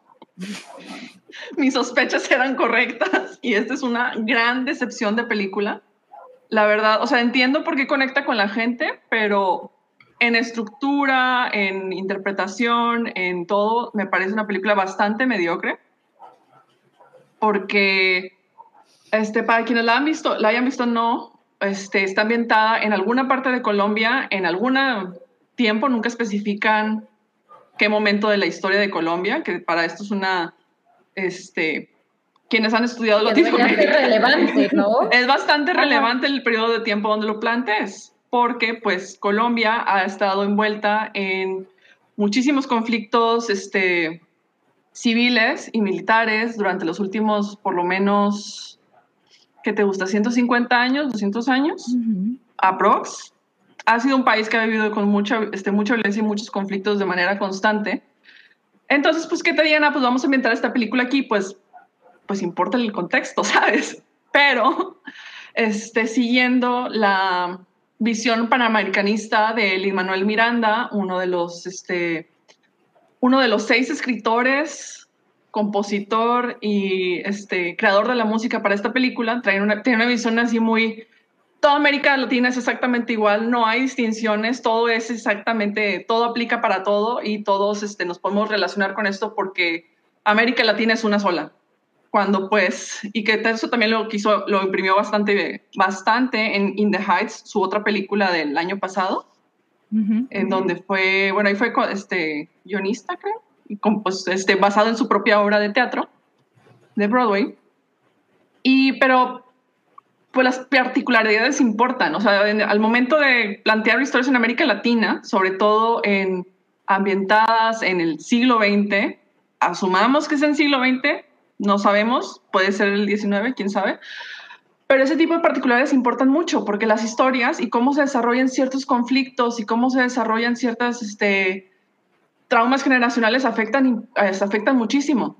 En esta película, eh, la protagonista es una chica eh, llamada Mirabel que es parte de una familia mágica. Ella no tiene, super, ella no tiene poderes, poderes mágicos. Este, la, se cuenta así como que el folclore familiar que te plantea en la primera canción este, que es de que pues, la, abuela recibió un, milagro, un, este, un regalo y a partir de eso creó su casa, su hacienda. Le dicen casita, pero no, no, eso no es una casita, eso no. Yo también quiero una casita así, por Yo quiero una casita así, o sea, quiero un terreno, quiero un terreno gigantesco que abarque, que te gusta? Cinco hectáreas y te, sea la única casa importante así gigantesca con una estructura colonial. Sí, estaría muy chido, sería horrible, pero en, fin, total. Eh, tiene, ella es así como que la especial en su familia por el hecho de que no tiene superpoderes. Su hermana mayor es una chica súper perfecta, con cabello hermoso y liso para esto, cual también lo considero mal desarrollo de personaje, pero X, bueno. Eh, su otra hermana o otras hermanas es súper fuerte, su, su, mamá tiene el poder para curar absolutamente todas las enfermedades y y, este, y, malestares, a excepción de la miopía y astigmatismo, claro está. Eh, la abuela, pues no tiene. muy cagado. o sea, es que. No, bueno. Entonces, eh, la cuestión aquí, pues es que hay muchos traumas familiares. La abuela tiene tres hijos, de los cuales uno está desaparecido, nadie habla de él porque cometió algo este, terrible para la familia pero pues se tiene así como que medio previsto y pues se teme que Mira, este, Mirabel pudiera destruir a la familia y a las a las este pues a la estructura de la casa es más como el, el, tabú no el, el hermano que, que, que, eso sí se me hizo y, y, perdón que te interrumpa pero nada más para, para, agregar. No adelante. Creo que creo que eso es lo, lo lo que se me hizo más cool de la película no porque al final todos, todos tenemos una situación así en donde está el, o bueno, no, no sé si mi familia es la única conflictiva aquí, pero, pero como que siempre está el tío que se pelea con todos y que nadie habla con, con de, ese tío, ¿no? Entonces creo que es, lo que, es, lo que es la oveja negra. Exacto, es que, sí, sí, sí. Es que eso es algo que este, pasa en todas las familias, o sea, en todas las familias está por lo menos alguien o alguna familia, todas, cada una tienen sus propios secretitos que de los cuales nunca hablan y de los cuales sigue siendo motivo de trauma al momento de, este, generacional, o igual y no, pero no se habla de ese tipo de cosas. Este, pueden ser, no sé, se me ocurren este, estafas, este, embarazos no planeados y este, matrimonios forzados, puede ser que alguien este, haya salido del closet y pues no lo acepten en su casa, lo que sea. Todos tenemos eso. El problema de esta película es que pasa el 70% de la película presentándote y creándote este mundo maravilloso y mundo mágico y con todos ese tipo de problemas, este, bueno, de cosas maravillosas y muchos tipos de problemas, pero no desarrolla los personajes ni desarrolla la importancia de los lazos. O sea, sabes que Mirabel tiene pleitos con sus hermanas, pero no terminas de comprender por qué. Y sabes que hay así como que esta tensión con la abuela y la abuela con sus, con sus demás hijas, pero no terminas de entender por qué. No te desarrolla nada y al momento y al momento que te presentan el conflicto central que pudiera ser que Mirabel pudiera destruir o no a la familia, no te presentan, no te hacen sentir el peso de eso, de ese conflicto. Y la película te hasta eso te presenta dos alternativas para resolver el conflicto de que ella vaya a destruir a la familia. Y tú dices, oye, pues si es una situación de vida o muerte, si es una situación así grave, pues no debería poder tener dos este, salidas, o sea, dos posibles este, salidas. Tendría que ser algo que le cueste mucho a la, a la heroína, que tenga que de una u otra manera hacer alguna especie de sacrificio o de alguna forma de resolver el conflicto central. Y el momento en que más o menos empiecen a plantear de que, ok, vamos a ver cómo lo resolvemos o cómo pueden mejorarse las relaciones familiares para que pues ya no la pasen mal, se resuelve todo de manera muy rápida y se termina la película. Entonces, no hay desarrollo, no hay profundidad, no hay, no hay esta parte de que sea entrañable. O sea, es la película este, está hecha así como que, ah, bueno, vamos a crear mil personajes diferentes para que todo el mundo se sienta identificado y así como que por ese tipo de conexión no vean las fallas que tiene la película. Y quizás eso fue también este, la, la, el éxito tan cabrón de la canción We Don't Talk About Bruno, porque pues todo mundo se tiene, o sea, ese fue así como que el punto de conexión de, de, la mayoría de las audiencias que dijeron de que, ah, claro, en mi casa tampoco se habla de esta cosa, y está bien padre la canción y esto. Pero de eso, no, o sea, no te sirve de nada para el desarrollo de la historia y la conclusión es muy, está, a mí se me hizo muy forzada, está, se resuelve todo de una manera muy o como muy, muy fácil, ¿no? O sea, muy, es todo muy fácil, no hay riesgos. Máquina. Ajá, no hay riesgo. Sí. Y el hecho de que no quiera este, involucrarse de, de, lleno con la historia de Colombia, con los diferentes tipos de conflictos que han enfrentado y situarla en un periodo este, histórico específico, dijeras, pues oye, pues no entiendo, por ejemplo, los riesgos o a qué se estaba enfrentando la abuela o a qué se enfrentó, cuál es, su cuál es el origen de su trauma familiar porque si no lo conoces, ajá, no está justificado. Si no conoces las motivaciones, por qué, qué se hizo, o sea, los, los detalles de este tipo de conflictos, pues no llega a nada. si no se conoce, ¿cómo pueden sanar el trauma familiar si no se conoce de fondo por qué, cuándo, cómo, qué fue? O sea, no llega a nada. Y una, una pregunta, Aurelia, ¿y el diseño de producción qué te pareció? O sea, pues porque yo, porque yo, porque yo siento que es como o sea, un poco, un, poco lo criticable de Coco es que es como una artesanía de México, ¿no? Y aquí, y aquí también es, parece ser como una artesanía de Colombia, pero nos, nos estaban poniendo aquí. Miren, les voy a poner un comentario de Jordi Quiroz aquí en la pantalla. Eso, es, eso es parte de lo que yo estaba, o sea, como lo que quería reforzar con el hecho de que, de esta idea panamericana de Lin Manuel Miranda, que es esta idea de que pues toda América Latina tenemos los mismos, las mismas cosas generales. Todos tenemos este, como la base de nuestra alimentación el arroz el frijol y el maíz. Entonces, todo aplica para todo. Entonces, al momento de no querer entrar en la historia, o sea, con la historia de Colombia y de realmente involucrarse, pues puede ser, puede haber pasado en México, puede haber pasado en Chiapas, puede ser Guatemala, puede ser Venezuela, si quieres, puede ser incluso cierta parte de Brasil, el nordeste, pudieras quizás, o la zona más selvática, por los tipos de animales que hay. Y no hay nada, o sea, es que no hay nada que te lo fije de una manera. O sea, y parte también de lo que, por ejemplo, Mirabel se hizo meme es que todo el mundo dice, ah, es que parece cualquier alumna de, de este, antropología o cualquier alumna de ciencias, de ciencias sociales o humanidades de las universidades mexicanas. Y de cualquier país latinoamericano, ¿no? Cualquier país latinoamericano dices, pues sí, pero no hay esa parte específica que te diga por qué esto es importante. Y justo ahí, ahí, por ejemplo, lo de las velas, ¿no? A mí me, me llamó la atención. Mi, mi, novio, de hecho, es mitad colombiano y, y, le preguntaba como, oye, pero ustedes tienen como esta tradición de las veladoras, o, o sea, como yo, yo pensaba que era un poco más, que que ahí difiere un poco de, Ruiz, eh, de, que es la crítica de, Coco. Yo creo que justo Coco sí como que retoma muchas tradiciones mexicanas y las vuelve parte de la trama.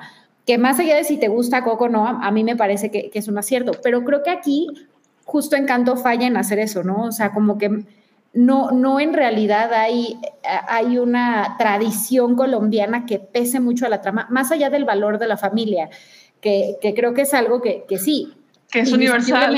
Exacto, exacto, es algo como muy latino y está padrísimo, pero pues explícame un poco el, el, justo, ¿no? El contexto de Colombia, el contexto, y cómo está un poco Ajá. Y, también, o sea, nada más creo que, y, bueno, agregando, eh, la verdad estoy muy de acuerdo en lo que dice Oralia, pero, nada más de volar, pero este, agregando a lo que dice Oralia, a mí me gustó mucho como el tema de que en, en las familias, eh, como que cada quien tiene su característica y juega su papel, y eso creo que era una idea súper interesante, pero de igual forma a lo que dice Oralia, creo que se queda corto, o sea, al final no juega tanto una relevancia más allá de que la fuerte tiene el número musical, que, bueno, tiene a los caballitos, no eran burros, que bailan muy simpático y qué padre y qué entretenido, pero más allá de eso, no, no tiene, o sea, no, se concreta en la trama. Lo de Bruno, el hecho de que su, su poder, eh, eh, diagonal maldición, sea que diga las verdades y que eso lo haya exiliado de la familia, me parece poderosísimo. O sea, creo que ahí había algo, ¿no? Ajá, ahí había algo muy padre. Y, no se concreta, no, aterriza. Es que sí te lo plantea, pero no lo desarrolla. Y aquí quiero retomar un poquito el comentario de Luis Ramón, que dice que es demasiado duro criticar tramas complejas para una película para niños.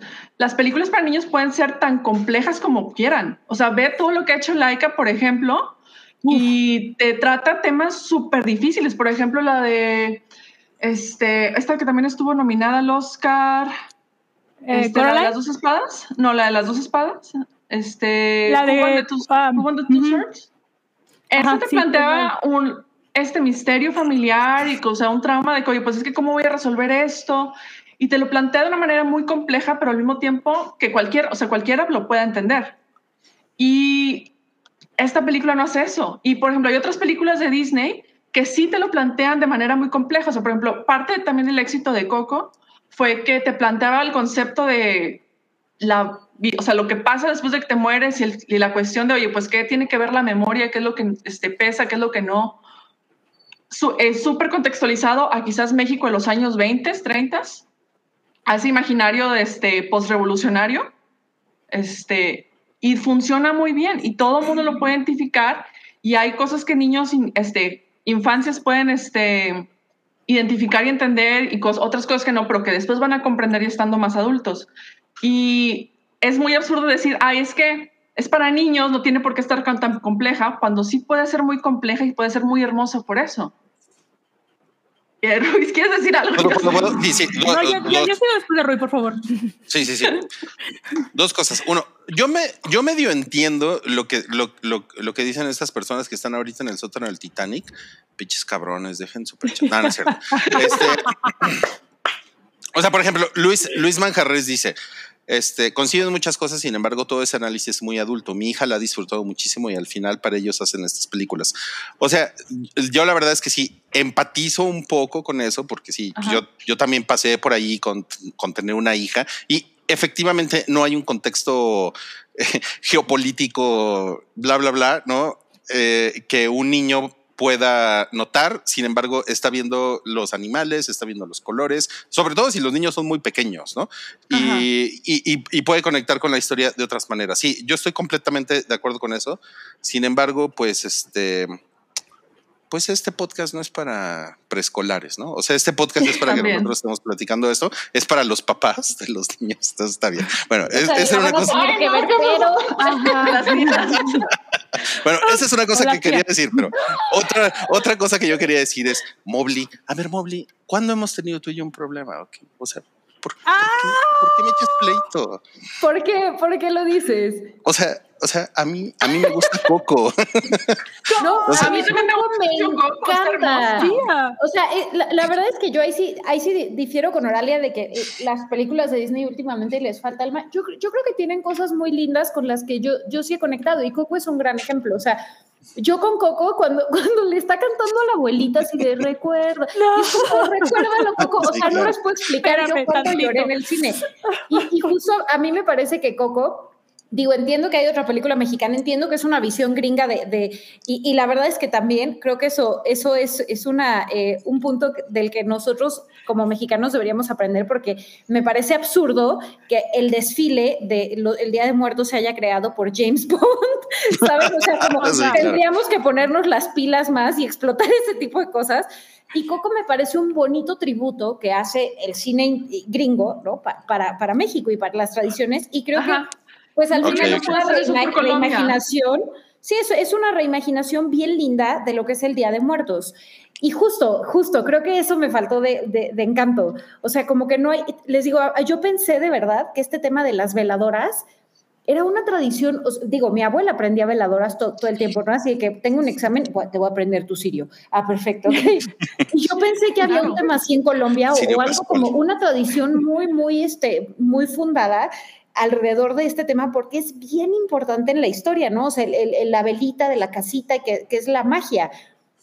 Y, la verdad es que no es mucho más que lo que hay en el resto de los países latinoamericanos católicos. Eso, eso es lo que me faltó de encanto. O sea, y, y mira, yo tengo uno, a, mí lo que decían de que me parece terrible, a mí no me parece terrible, yo sí la disfruté, les digo, los burritos del número de la, de la hermana Fordachona, los burritos bailando me, me dieron mucha risa, sí, lo de Bruno dije, ay, qué, qué, chistoso, o sea, empaticé en muchas cosas, pero sí siento que, que, le faltó a la historia, o sea, el final termina, sí, el final termina y es como, ¿cómo? O sea, ya fue todo. ¿Cómo? Así de que... Fueron al río y hablaron y ya, ¿cómo? O sea... a ver, a ver, a ver, a ver, a ver, sigue, sigue, sigue, Noodle, sigue Noodle. A ver, eh, yo así rápidamente, retomando lo que decía Rui con respecto al diseño de producción, que sí es muy bonito. Es muy bonito. También es, es, muy bonito, es muy atractivo para los niños, es muy bonito. Tiene unos detalles, por ejemplo, lo, la vi el fin de semana y le decía a mi mamá, ¿sí, ¿sí viste el detalle de la falda de la chavita que tiene eh, bordado su nombre? Y mamá, no, no lo vi. O sea, tiene unos detalles muy hermosos. Pero retomando, más bien la película toma esta esencia del realismo mágico, que creo que es un tema que sí lo toma mucho en Colombia, que es eso es la herencia de... Eh, eh, la herencia de, de sí mostrar eh, sobre esta, la realidad, esta fantasía, que es más o menos lo que, lo que se basa la, la película. Concuerdo totalmente. Es una mamada de que por, no sé, las hora, ¿qué, ¿cuánto dura la película? ¿Hora, hora, hora 90? ¿Hora, hora, hora 60? O hora, hora, media, hora, bueno, o sea. Está más empujándose las dos. Hora, hora 20, estás viendo todo el tramo, cómo se va desarrollando en un tan lento, tan lento, y que se resuelva la trama en cinco minutos, y dices, no mames, es como mejor me agarro de pleitos con mi abuelo, es como si me agarro de pleitos con mi abuelito y lo resuelvo así platicando y inventándole la madre, ¿no? No, o sea, sí está linda, sí, está linda. Está linda, sí tiene, sí tiene un mensaje. O sea, tiene, tiene el mensaje de que, ok, a veces tenemos que, eh, que a veces por la misma presión familiar, actuamos o hacemos cosas que no nos sentimos auténticos y esa es la parte en la que la película lo explora. Sí, no está tan bien fundamentado, sí, a lo mejor, y es como decía un comentario uh, por aquí, el de Max de, de dice, ¿quieren niños felices o con problemas de ansiedad? A ver, hay una película... Problemas de ansiedad. hay, una película, hay una animación mexicana que se llama Bruno y Ana. No sé si la mm. ubican. Ay, no, que habla, habla, sobre, los problemas eh, psiquiátricos este, pues, eh, de las personas, ¿no? Mi sobrino, que actualmente tiene 11 años, él la vio cuando tenía 6, 7 años.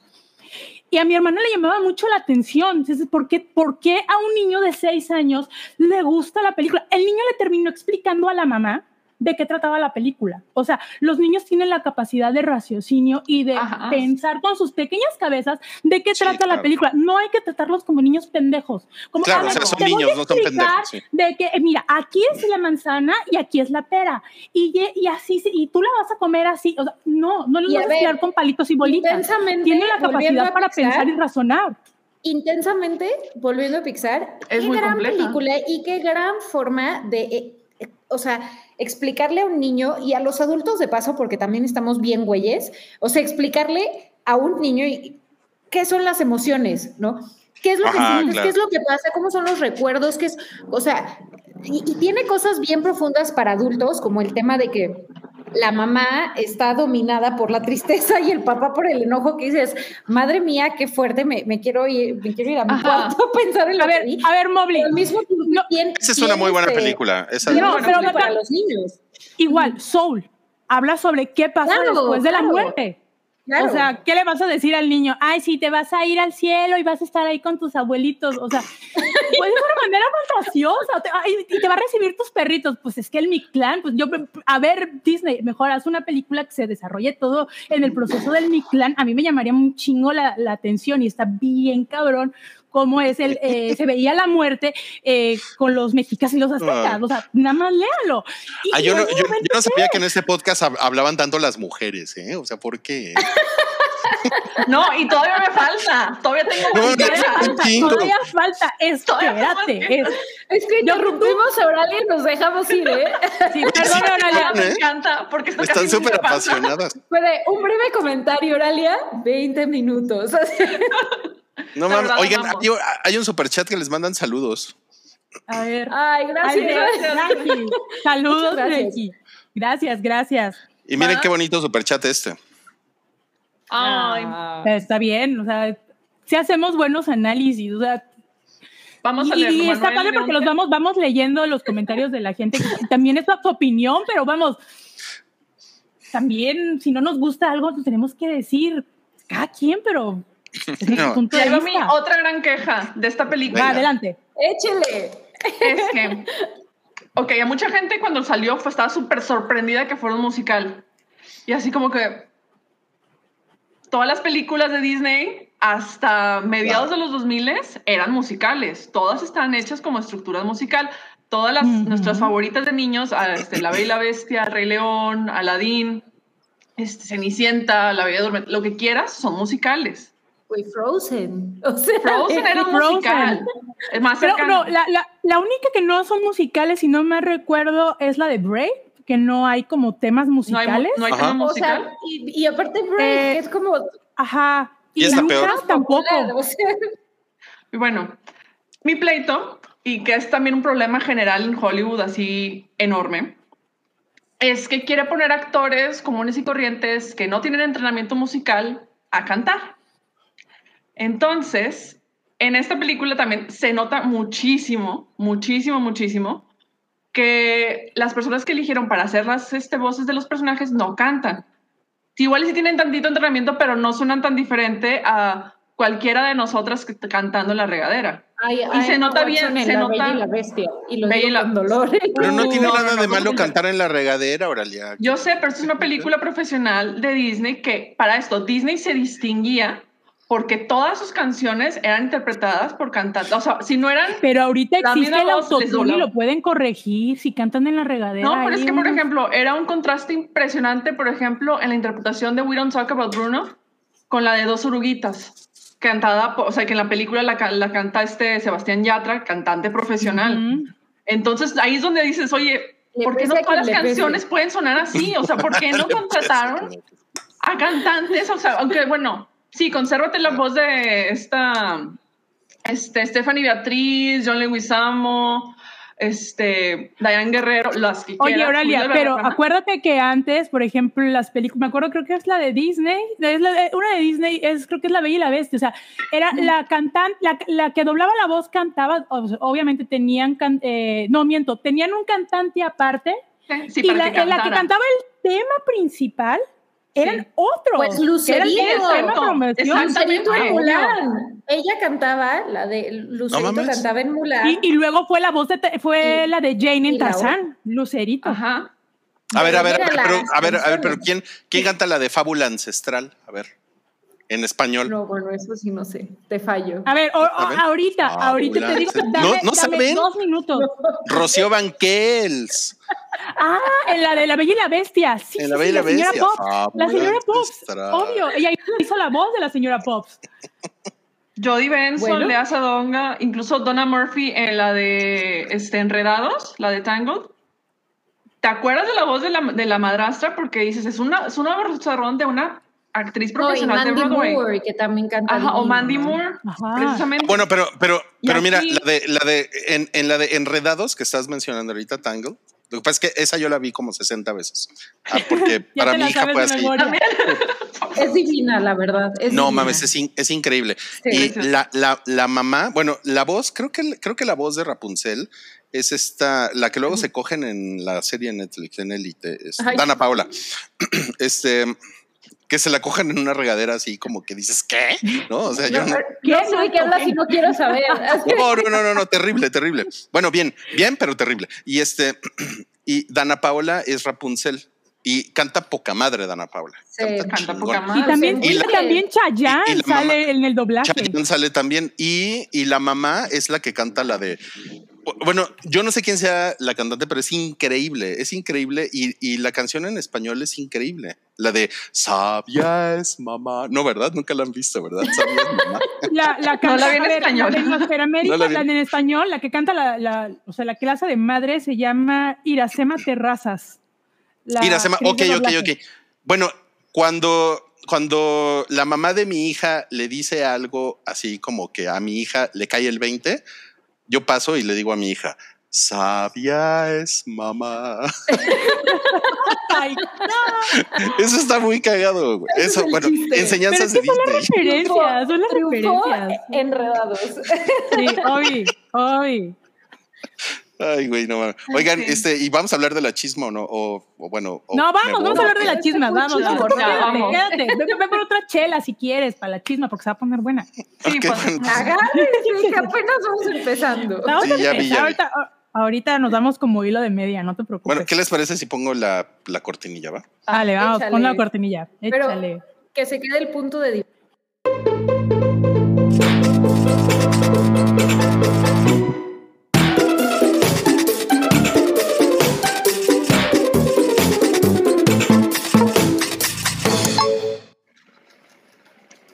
ahora sí. Híjole. Ahora sí, ya, ya se me soltó el cabello para el chisme que están, pero ay, este chisme se está cocinando desde hace dos semanas, amigas. Qué horror. No, no, qué cosa. No, es que No, no, repente- no, no. Es que a mí me- sorprende de repente el tino de la hype porque hay semanas en las que estamos así como que, oye, pues es que esta semana no pasa nada. Pasa nuestro programa y se desata todo el desmadre. Sí, sí, sí, sí. No, estamos Y como luego que hay en días muy como- editoriales. Ajá. Y luego estamos como que muy a lo ventaneando. Sí. Sí, esto, Ah. este es el día de ventaneando, amigos. No, este. sí, sí, Sin la homofobia y sin los Este es- comentarios este es misóginos. Sí, sí, sí. donde- No, advertencia, Belinda, no nos demandes, por favor. Nada más. Ay, no. TQM. Sí, Sino te, te que- queremos, te queremos. Bueno, no, mejor yo me guardo, me reservo mi derecho de opinión. Sí. Pero este, pero bueno, como ustedes ya saben, hace dos semanas he escuchado muy fuerte el rumor de que Belinda y Nodal, eh, que pues, tenían como año y medio, dos años de andar, pues terminaron su, su relación. Y pues ya saben, que entre los dimes y diretes, de que si los mensajitos, la- las, sí, pues, los mensajes publicados en Insta, ya saben, aquí con su, su carta de explicación de que yo no entiendo por qué le tienen que estar explicando a la gente cuando si rompen o no, qué chingados nos interesa más que a ustedes, pero bueno. Entonces, pues ya salió aquí de que pues Belinda está pidiendo eh, respetitud eh, con derivado a todos los comentarios eh, misóginos, que por así decirlo, diciendo que violencia de género y pues que, la, que le respeten la, ru- la ruptura, pues, con nodal, que se da demasiadas cosas, amigos, que si por el anillo, Perdón, perdón, que perdón, pero si por tengo, cuatro millones. tengo, tengo, tengo una pregunta y es que es, estaba con el, este, con el micrófono apagado, pero ¿de quién son los comentarios de misógino? Rui Bisoño, ¿qué pedo? No, es que ha habido gente en donde, pues ya ves que No, el chisme más fuerte es de que pues Belinda ha aplicado, ya, les- ya ves lo que le sola, que es, que es el de la estafa, de que es una estafadora, de que, que le pidió cuatro millones de dólares al nodal, y pues el Mm. nodal así como que sospechoso de, ajá, así como, ¿para qué los quieres? Y él, no, pues es para pagar Hacienda. Y Oye, pero eran pesos, eran como el- pesos, ¿no? Como el meme no, ¿para son dólares. No, eran dólares, Ay, cuatro Dios millones de dólares. ¿Cuál, cuál, cuál meme? Perdón que no, que me lo perdí. Hay un meme de ¿para qué o qué? O sea, como así no da, ¿no? De, Ajá, sí, de ¿para qué o qué? ¿Para qué o qué? Entonces, en breve, o sea, manda a su gente, investiga, pues resulta que pues la deuda de Belinda ante Hacienda de México pues son como 500 mil dólares y pues el resto del dinero, dicen las malas lenguas, que era para pagar eh, impuestos y lo que todavía faltaba de ver de la casa que supuestamente le regaló su ex Lupillo Rivera. ¿eh? Eso es todo chisme, porque, porque hasta donde ya me dijeron que pues, Lupillo Rivera nomás no, nunca le regaló una casa. O sea, hasta ahí me dijeron, ¿no? Eh, entonces, pues se ha aventado todo ese, la, han tachado de que pues es una estafadora, de que es una timadora, de pues que nada más anda por conveniencia, que anduvo por conveniencia con nodal y todo, pues sí ha habido pues una respuesta pues bastante fuerte, como que el tiene directo entre los fans de tanto de nodal como de Belinda, ¿no? Entonces, pues ella en este, en ese preciso momento, pues sí emite pues esta, eh, pues este comunicado eh, que dice que, bueno, que personas públicas y medios de comunicación han traspasado la barrera del respeto, llegando al punto de emitir comentarios que constituyen violencia de género, juzgándome por el hecho de, haberme, de haber tomado decisiones que solo me corresponden a mí, puesto que, en todo caso, únicamente afectan a mi círculo privado, difamando, calumniando y tergiversando información que me coloca en una posición muy vulnerable. Pero obviamente esto tiene un antecedente porque otro novio, si ustedes recuerdan a Chris Angel, este mago que salía en A&E, que desapareció un elefante y todo, él hace muy, muy famoso y que le patrocinó eh, un video musical que muchos años después pudo Belinda sacar a la luz porque él tenía los derechos y no lo sacó hasta que dijo, ah, bueno, pues ya tengo chingadera y ahí te ves, ¿no? Entonces, él hace muchísimos años, él había sacado entre el 2017 y 2018, él publicó una imagen en Instagram en donde pues dice así, dice, no escuches a tu corazón, escucha tu voz interior. Debí haberle escuchado. El amor no llega con un precio. La honestidad siempre debe estar. Engañar acerca de quién eres o quién soy no lo hace verdadero. Esa lección me costó millones que enriquecieron a una verdadera maestra del engaño. Es como que una cita y dice, Yo tengo una pregunta. O sea, ¿de verdad? Es que a mí me, me cuesta mucho creer que, que, Belinda le, le, faltaría dinero. O sea, como que... Sí, claro. En, en mi cabeza, o sea, la, verdad ella es muy exitosa. Digo, no... Ana Dembly. o sea, a ver, no, no me gusta su música, no, no sigo sus programas, o sea, es más, ni siquiera podría comentar de, de, si es talentosa, si tiene buena voz, sino, pero lo que me queda claro es que es exitosa. O sea, tiene una base de fans enorme, hay mucha gente que la quiere, vende muchos discos, o sea, de verdad, de verdad, de verdad, a mí me cuesta creer que ella, o sea, es, está o estuviera en una situación en la que necesite dinero. Bueno, o sea, bueno, pero, pero, pero, pero puede ser, o sea, no voy, no voy a defender lo indefendible, pero puede ser que tenga un, mal agente, un mal contador, un mal manager. O sea, a lo pues mejor. Es lo que le pasó a Rihanna. Ah, Rihanna tenía un pésimo contador y la dejó en bancarrota. Claro, o sea, ella es la, ella es la vaca que, o sea, perdón por ese comentario en este podcast, pero ella es la vaca que a la que le sacan la leche, ¿no? Y, o sea, ya es ordeñando. la leche, la están ordeñando y entonces eso está gacho, ¿no? Pero a lo mejor puede ser, ¿no? Pero mira, Rui, si el, si el, ¿cómo dice el dicho? si el Rui. Si el, no, si el Rui. si el río suena, es porque ah. agua lleva. O sea, y no es un caso, o sea, es muy mi opinión y es lo que pues, todo el chisme y como dicen, es que el Noodle ya se leyó el chisme. O sea, sí, ya me leí el chisme.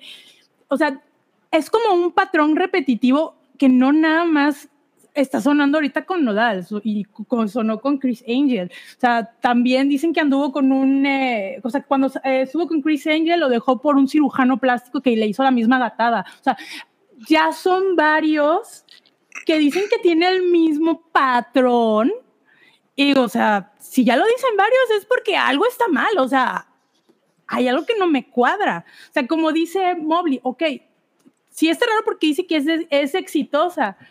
Pues sí, y ahorita pues no ha sacado disco porque tiene problemas con su disquera. Sé que está congelada eh, y pues está así como que con, con, problemillas, ¿no? Va a salir la serie de, de Netflix que grabó en España, que filmó en España.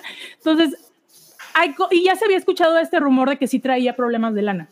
O sea, recuerden, fake it till you make it. Entonces, aquí puede ser que eh, sea una situación parecida. No, no sabemos. Pero no, le, no les parece que es como, mm, por ejemplo, muy manchado. Esto lo mencionaba ahorita Santiago en el Sondan el Titanic, que el Monte de Piedad le puso este tuit a Belinda. O sea, y a lo mejor. Está pasadísimo. O sea, está cabrón, ¿no? Está pasadísimo. Sí, o sea, no hay necesidad. ¿Para qué? ¿Para qué? sí, pero, pero es subirse al tren del mame. O sea, si, tú, si el tren está pasando al frente de ti, tú ves la oportunidad, pues dices, pues me trepo. Es como enteras, por ejemplo, que Monte Piedad tiene Twitter y usa Twitter y que tienen a un este community manager que está enterado para sacar este tipo de comentarios. Y que hay buenas joyas en el Monte Piedad, por si no lo saben, y que tienen ofertones. Híjole. Me han contado. O sea, a mí lo que me impacta muchísimo de, este caso, y, la verdad es que yo, eh, o sea, debo decir que no, no, no soy particularmente cercana ni a, ni a Belinda, ni a Nodal, ni a su música, ni a su relación, ¿no? Pero, pero la primera vez que, que, me enteré de este tema fue un amigo que me mandó un video, creo que era de La Voz, en donde ellos hacían un dueto y era, es que mira la magia. Y era como, ah, ok, no, cantaron súper bien y qué bonita interpretación dieron y todo, ¿no? Y después de eso, o sea, todo el tema, la gente de verdad se volvía loca de que es que se dejaron de seguir en Instagram. No es que es parte de una campaña publicitaria porque van a sacar ahora un, nuevo disco los dos y van a sacar una colaboración. Y no, ya se dejaron de seguir otra vez y no y, la revista y no sé qué. Entonces, me impacta de verdad el cómo se puede capitalizar, eh, o sea, este tipo de, de, relaciones públicas, o bueno, cómo la gente las hace públicas y, y, quiere más de eso. Y, la prueba está en que Nodal sacó la canción y bueno, hitazo y todo el mundo ya la escucha y es el video, la actriz que sale en el video. O sea, es Cry Me a River versión mexicano, casi casi. casi casi. La actriz es como Belinda, tiene una, un ventarrón a Belinda. Y, pero luego Belinda también saca su, su canción y la gente ah, se vuelve más loca. Entonces, ya es como un tema de que, de que si dices, wow, es que toda la publicidad alrededor de esto está muy cañona y ahí están. Ahí está todo México. Ahí está. yo estoy ahí. Yo estoy muy ahí.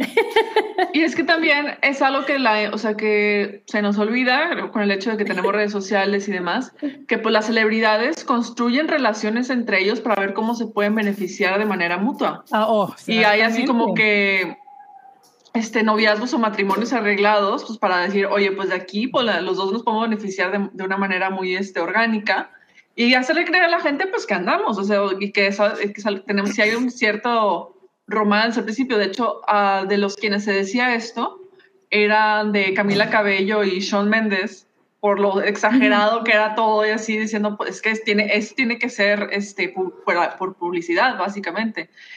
Y en algunos casos es así como que lo piensas, no, no, pues es que esto nada más puede ser publicidad, igual y con otros casos, este, dependiendo de la pareja, dependiendo de la personalidad y cómo ha construido su imagen en el espectáculo, es, no, pues a esta persona sí le creemos que sea súper sincero su romance con este otro mega cantante y así.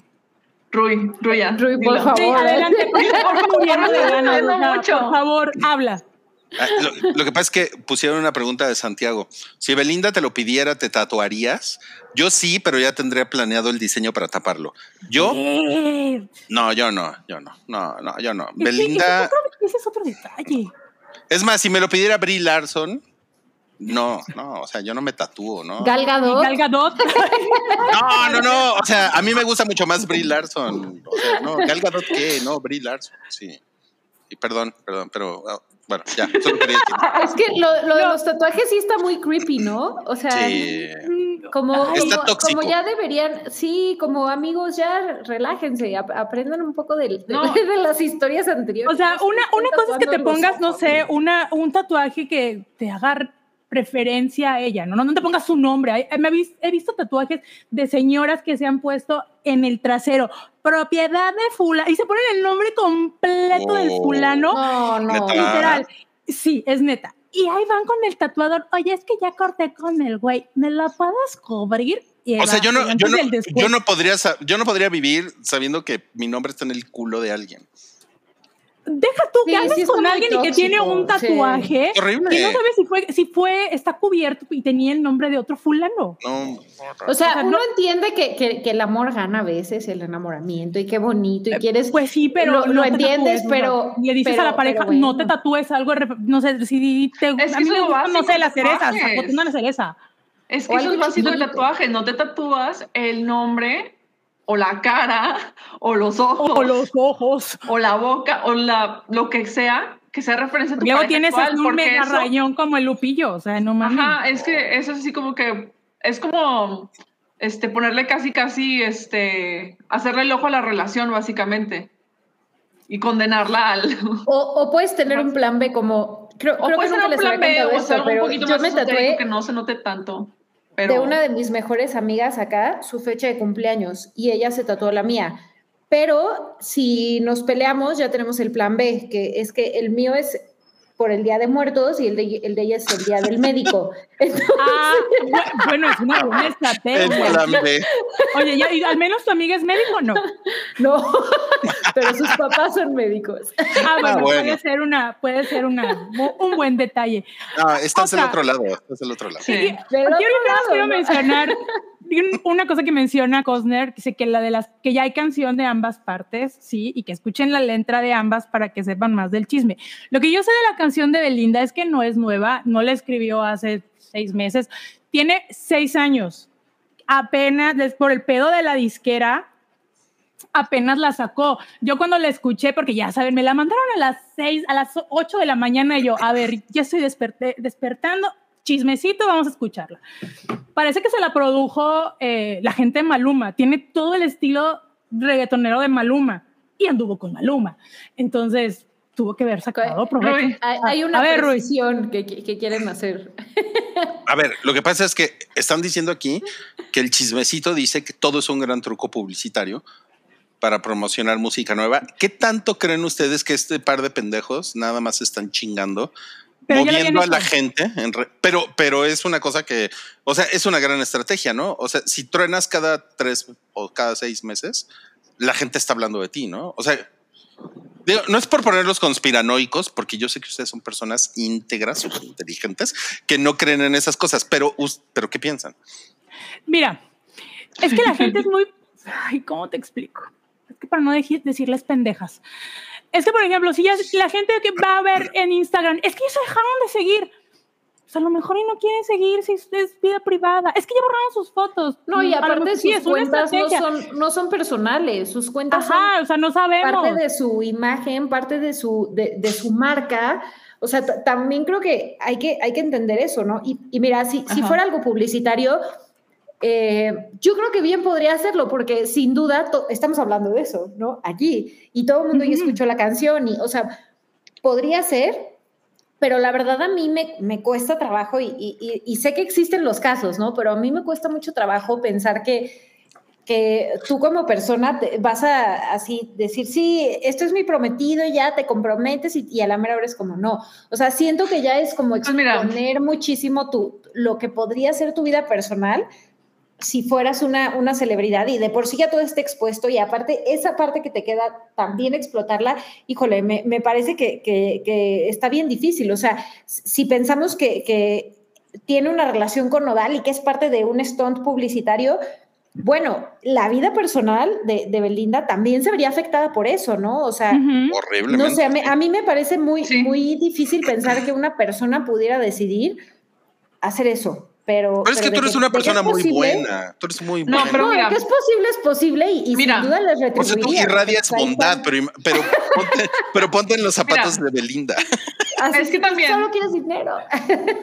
Es que también algo que pues las redes sociales han hecho, para bien o para mal, han acercado y toda la cultura de paparazzi, de estar buscando las celebridades en sus momentos este, más bajos, en sus momentos así como que más cotidianos y lo que sea, es que pues ayudan a crear la imagen de que pues no son personas comunes y corrientes como todos nosotros, que sí lo son, pero tienen trabajos donde exponen, donde parte de su trabajo es exponer su vida pública y privada a las audiencias para generar dinero, para generar este movimiento, que es lo que, por ejemplo, comentaba Julia Fox ahora después, durante su, su este, romance con, con Ye, este, en un punto ella comentó, comentó, eh, creo que no, no me acuerdo si fue en Instagram o si fue en su podcast, dijo, es que la celebridad, no, en una entrevista, no, fue, fue no, fue en la entrevista con la, de algo de Daddy, ajá. Sí, que ella comentó, es que nosotros nuestro trabajo como celebridades es abrirnos y hacer que la gente, distraer a la gente con las pendejadas que nosotros hacemos con nuestras vidas personales. Eso es todo. Entonces... No, y pues ahí están las Kardashian, literal. Ajá, exacto. Que qué bien, o sea, literal, se han hecho de lo más millonario del mundo con, con ese cuento, ¿no? Exacto, y eso es algo que funciona muchísima gente. Habrá otros artistas que sean súper privados y que tengan su relación, aun y cuando anden con otra celebridad, mantienen su relación de una manera muy, muy privada, porque esos dicen, no, pues es que si toda mi vida está expuesta a, a, las audiencias, pues quiero que esto sí sea mío, o sea, sí sea 100% mío y tenga, sea lo directamente, o sea, sea lo, lo que yo tenga para mí. Pero hay otras personas que tienen otro punto de vista y dicen, no, es que yo tengo que entregarme por completo y hacer de toda mi vida un arte y hacer hasta y escribir canciones, y hacer películas y todo que haga referencia a mi vida personal porque me estoy vendiendo como producto. Y eso es una cosa que pues hacen, o sea, y que son, y es algo que ha ocurrido toda la vida, o sea. O sea no es necesariamente una conspiración. Ajá, no es necesariamente una conspiración, es una estrategia de marketing de negocio. Es un negocio. Y es como venderte como persona. Sí, o sea, pues, como no, y de que pasa, pasa, de, de, que pasa, pasa, ¿no? Pero, pero pero cuesta creerlo. ¿No? O sea, es que eres muy buena persona. Es que eres buena, Bobby. No, pero es necesitas que Imagínense todo el show, o sea, como, como imagínense su vida personal. Ok, ok, y todo lo de Nodal es un stunt, que puede ser perfectamente el caso, Imagínense que Belinda, o sea, Belinda también tiene su corazoncito. Si ella fuera un Stone con Nodal, pues seguro también tendría otro novio, otra novia, no sé. No lo sabemos, no lo sabemos. No, pero sabemos, no, lo sabemos. Pero Imagínense ese novio o novia ver así como, como de pronto que eh, tiene todo Pues es este que eso sería, por ejemplo, con las parejas de actores súper guapos que tienen las que hace décadas cuando los actores sí tenían química entre ellos, este, era estar pensando de que es que se ve súper hot y se nota que hay un chorro de química con esta otra actriz y con este otro actor.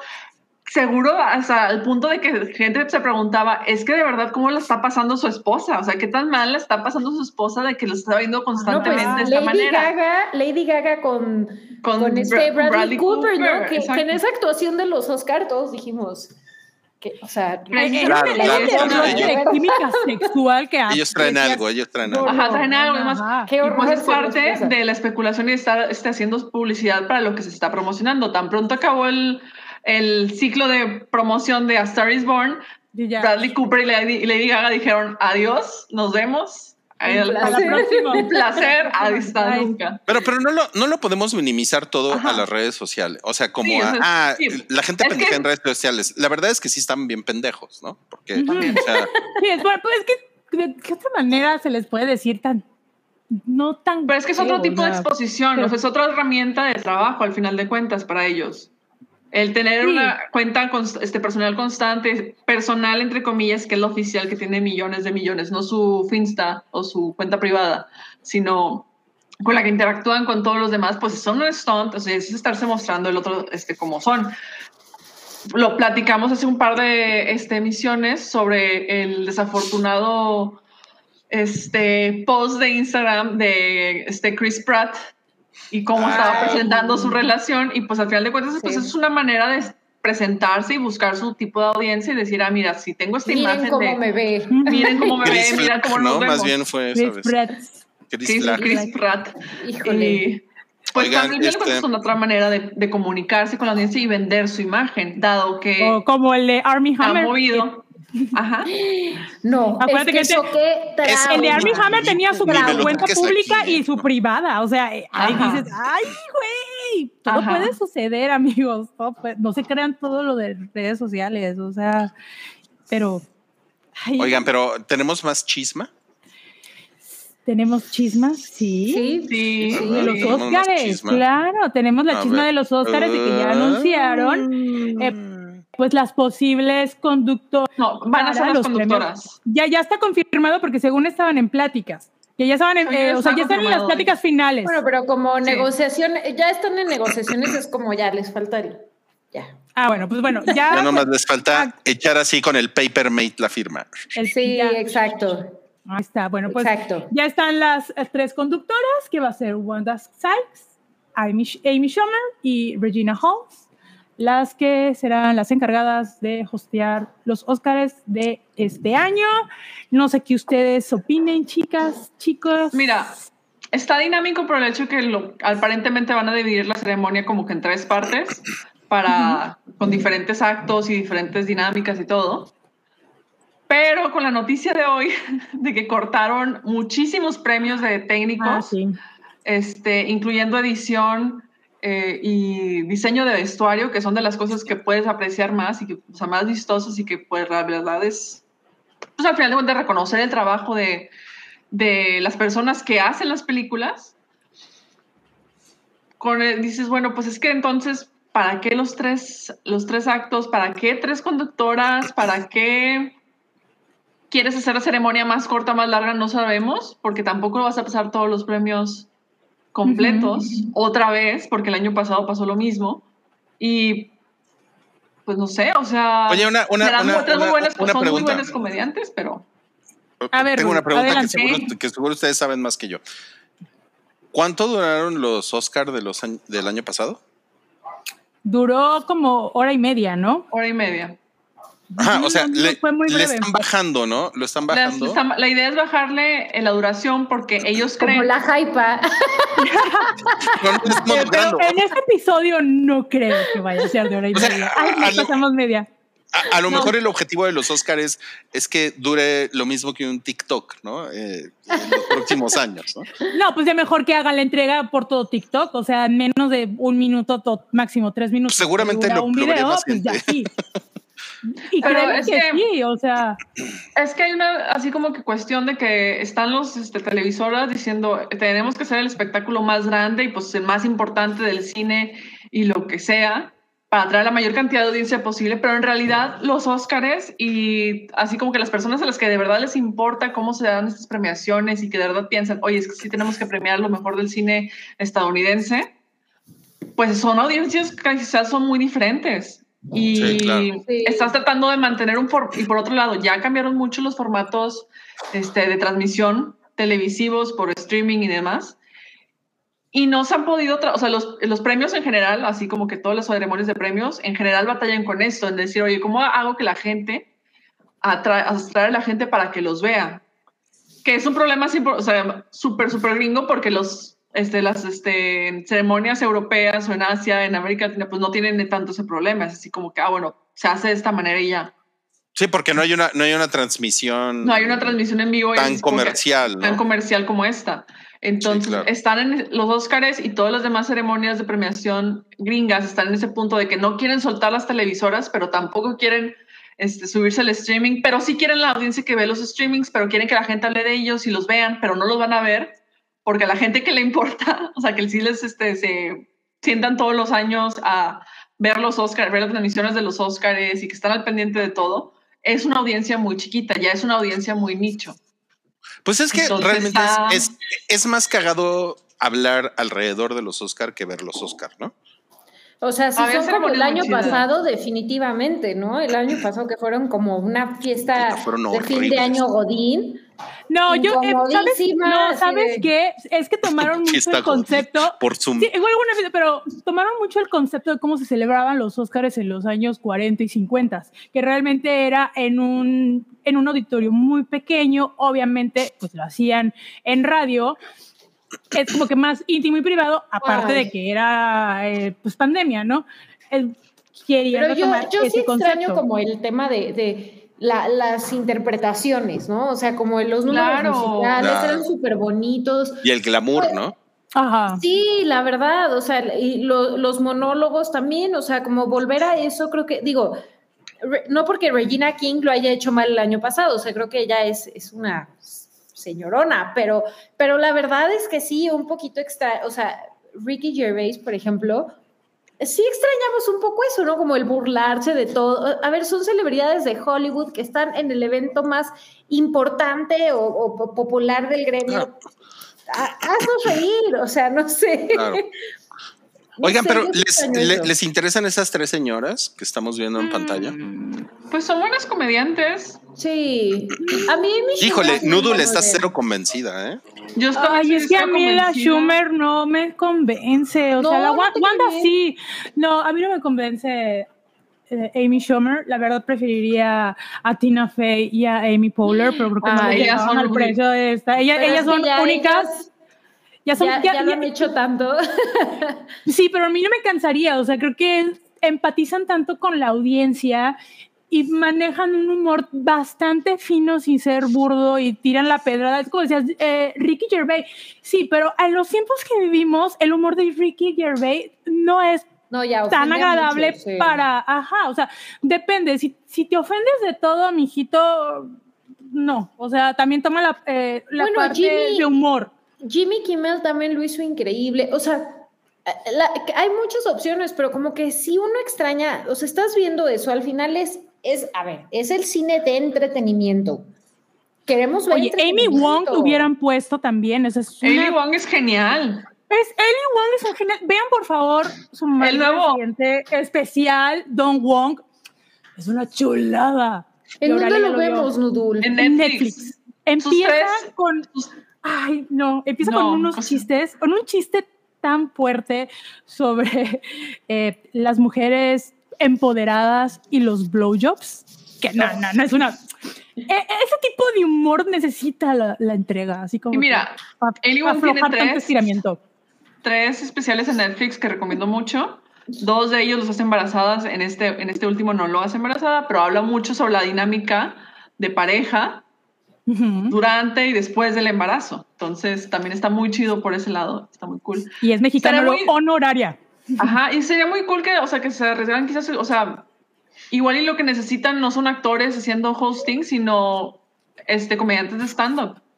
Eh, eh, de acuerdísimo, de O acuerdísimo. sea, porque De pues al final de cuentas hacer hace un hosting, pues Ruiz que sea se alguien va- que sepa de se va cine. a morder. lo Sí, básico. Ru- Ru- Ruiles como que le va a dar una, un, a un neurisma. y le va, Le va a salir un grano. Ajá, a ver, por favor, Rui. Lo que pasa es que tengo algo muy bonito que compartirles, A que ver. nos a lo ver. pusieron en, en Twitter. Es Oh. Emilia. Esto sucedió a las 7:33 de la noche y dice aquí. Emilia no se pierde un detalle de la jaipa. Vean, qué bonito. ¿Ya ven? ¿Ya ven por qué las tenía que jaipa. interrumpir? Jorge, pásame tus tips. ¿Cómo le haces para que esté ahí? Emilia también educada. Encantador de perros. Oye, sí, además se ve como, se ve muy ordenada tu casa. O sea, se ve que Emilia se porta muy No, bien. no, no. Para quienes nos bien, están ¿eh? escuchando nada más, eh, Rui nos está poniendo Ah, sí. un tweet de, no alcanzo a leer el arroba, donde De, de Es- Jorge Jasso, Jorge Jasso. arroba Jorge Jasso, sí. Jorge Jasso nos taguea y nos eh, comparte una foto de su perrita viendo la hype en televisión. Qué Vamos bonito. a llorar. Qué cosa tan preciosa. Ok, ok, sigan, eh, eh, sigan peleándose, sigan peleándose. De vuelta al pleito. No, Bueno, yo sí, yo sí lo quiero ver, pero bueno, a mi perrito le, le gustó Emilia. Ah, ya le está regañando Mobley. Sí. No, pero sí, o sea, pero sí, o sea, en general, pues este tipo de ceremonias, este tipo de premios es para un grupo muy pequeño de personas, o sea, que sí, Sí, de verdad ya- ya cada, año, cada año. Y cada año están intentando ¿eh? reinventarse para atraer a las audiencias, por ejemplo, no sé, me imagino que su sueño sería Los tener la, no, tener el tipo de audiencia que tiene el Super Bowl, por ejemplo. Mm, Me imagino que esa es su tirada a largo plazo. Pero, mira, Vamos, vamos a hablar de eso, vamos a enlazarnos con la otra nota que viene acompañamiento con referente a los Oscars y ya es que pues para tener más audiencia, pues la academia salió con su perdón, pero yo opino que es una pinche chingadera que esto ya se está volviendo los movie, los MTV Video Music Awards, ¿verdad? Es una People's pinche pendejada. Ajá, Sí. los People's Choice Award, que es este el Oscar El- Favorite Award, ¿no?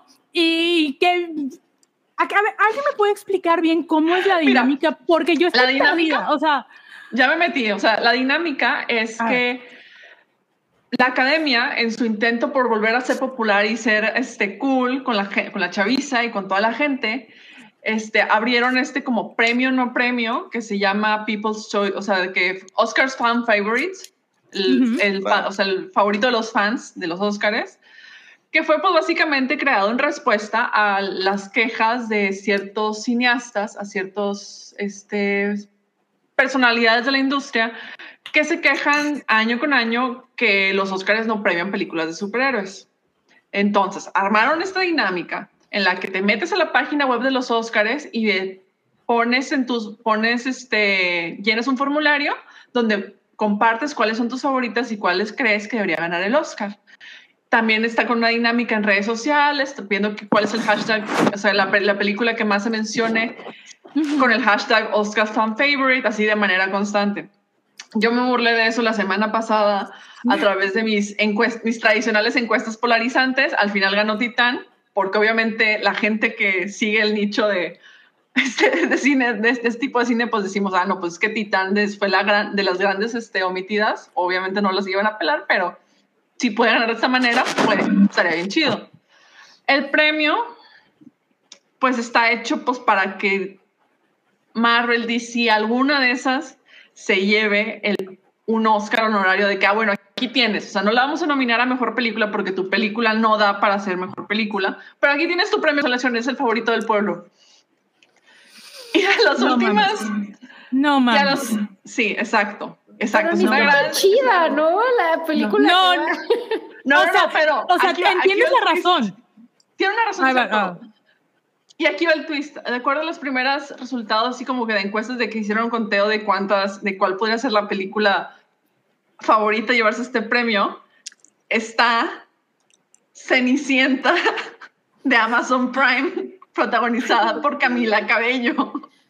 No mames. Lo cual a mí me parece No, súper o sea, eh, eh, A ver, pero dije, ni está tan chida, está, pero está lo que quise decir fue, Ah. ni le fue tan chido, ¿no? No, exacto. No. Le fue horrible. O sea, ¿qué- Todos qué olvidamos está- de eso ¿Qué está de la pasando semana. ahí? Es Jeff Bezos Es súper divertido esto. No, es. Bueno, ¿Qué está eh, eh, es como, o sea, a, a mí, a- a mí me suena mucho como cuando lo- los fans de, de BTS se ponen de acuerdo en línea y hacen, y hacen como un desmadre. ¿no? en 100%. internet. Ah, no, es que los, de- los, los fans de BTS, por ejemplo, cuando va, va a sacar una nueva canción el grupo, todas las fans a nivel mundial se ponen de acuerdo y dicen, ok, a tal hora en tu país va a salir la canción en Spotify. Entonces, la vas a poner a reproducir así un chingo de veces. ¿Y sabes aunque no qué? la escuches y la pones. Y, Sí, y los videos es dale, dale refresh, no replay, porque si le das Ajá, replay no te le cuenta tienes que dar, el, el o sea, view. tienen toda una estrategia, no nada más con las fans de BTS, es con todas las, ni- por ejemplo, también con las, eh, con, Pi- ¿cómo se llama? Con las que le gusta Cabri, con Blackpink, o sea, La que le gusta con- Cabri, ¿no, güey? que le gusta La señora Cabri. no, hombre. Este, o sea, es toda una estrategia y que es un, un interesante, este, pues para, estu para estudio, o sea, como un- para estudiarlo, porque... eh, ¿Y por qué se esperaría? premios por esa chingadera, o sea, No, y es que aquí lo que está bien chistoso es que pues ya ves que la gente que es súper fan de Marvel y DC, que dice que no la puedes criticar para nada, pero le tienes que dar premios, es muy vocal. Vaya, un grupo de estas personas hicieron tanto desmadre y tanta insistencia por años para que saliera Justice League, la versión del director. Y a mí me Ay, que parece también, increíblemente que no- divertido. A mí me Pero parece no me increíblemente jodan, divertido. ¿eh? Me parece increíble sea- que la que está ganando en este momento sea esta cosa de Es película. correcto, sí. Porque pero es como, como mencionaba, creo que fue... No, pero es Dando y lo que menciona Madame Tussauds. O sea, es una estrategia para estar troleando a los fanboys, tanto de Ajá. DC como Marvel. Y les está funcionando Les la está. Yo, funcionando. yo- yo totalmente, yo desconocía esto. O sea, vi la nota la semana pasada, yo realmente estuve desconectada. Vi la nota y me llamó mucho la atención y, y la compartí Oigan. en el Slack de aquí, pero no manches. Espérenme. ¿Alguien me puede, o sea, Tom Holland, porque estamos viendo una imagen en donde sale Camila Cabello con, con su Oscar. Es que está llorando Tom, Holland. Ah, está llorando porque no ganó la de Spider-Man. Exacto. bueno, no. Exactamente, Ah, Holland son las lágrimas, lleva- son las lágrimas de arácnido. Es Ay, amigos, Holland les voy a decir una cosa. Y yo amo a Marvel, ¿eh? O sea, yo, yo amo a Marvel de verdad. Y, y que, bueno, no, no he visto todas, pero de verdad, de la de Spider-Man, ahí estaba. Obviamente, en primera fila. Les voy a decir una cosa. También hay, hay un foro para todo. O sea, dejemos de joder con que se Sí. lleve un Oscar. O sea, si había una película que se pudiera haber llevado un Oscar de superhéroes, son dos. Es Logan y es El Caballero de la Noche. Ya, El Caballero de la Noche se llevó un Oscar. Ya. Black No, Panther no se estuvo necesita nominada que. Sí, claro, también. película. O sea, ya, ya. Bueno, y no, y no olvides al bromas, por favor. El Y el broma. bromas también. la- la Bromas. Ay, hasta se me había Sí. olvidado esa se película. te había olvidado el broma. Exacto, entonces. Pero era, una, era dramática, Rui. Era dramática la del broma. Pero aquí también Me gusta muy- más Logan. Está muy, caga- está Ya, muy chistoso esto. Porque Tom Holland trae una campaña en contra del cine no blockbuster desde hace meses. ¿Cómo? Eh, Sí, trae la campaña que dice que no, es que la, o sea, lo, lo único que se puede hacer ahorita es hacer películas de acción y hacer películas de superhéroes y esto, porque nadie ve las demás películas. O sea, yo he estado en, en películas artísticas, entre comillas, y no, la- nadie las pela, nadie las ve, entonces pues sale mejor hacer esto. Y Ay, se ¿dijo haga, eso Tom Holland? sí. Chale. Y cada que sale, al, cada que algún periodista hace la película, le hace la pregunta clickbaitera a cualquier director o directora de ¿qué opinas de las películas de Marvel? Al día siguiente sale la nota de Tom Holland diciendo, pues este director no tiene, o sea, no tiene nada y no trabaja. Bueno, pero les voy a decir una cosa. También, a ver, luego. cada quien tiene, o sea, cada caja a lo- donde corresponde.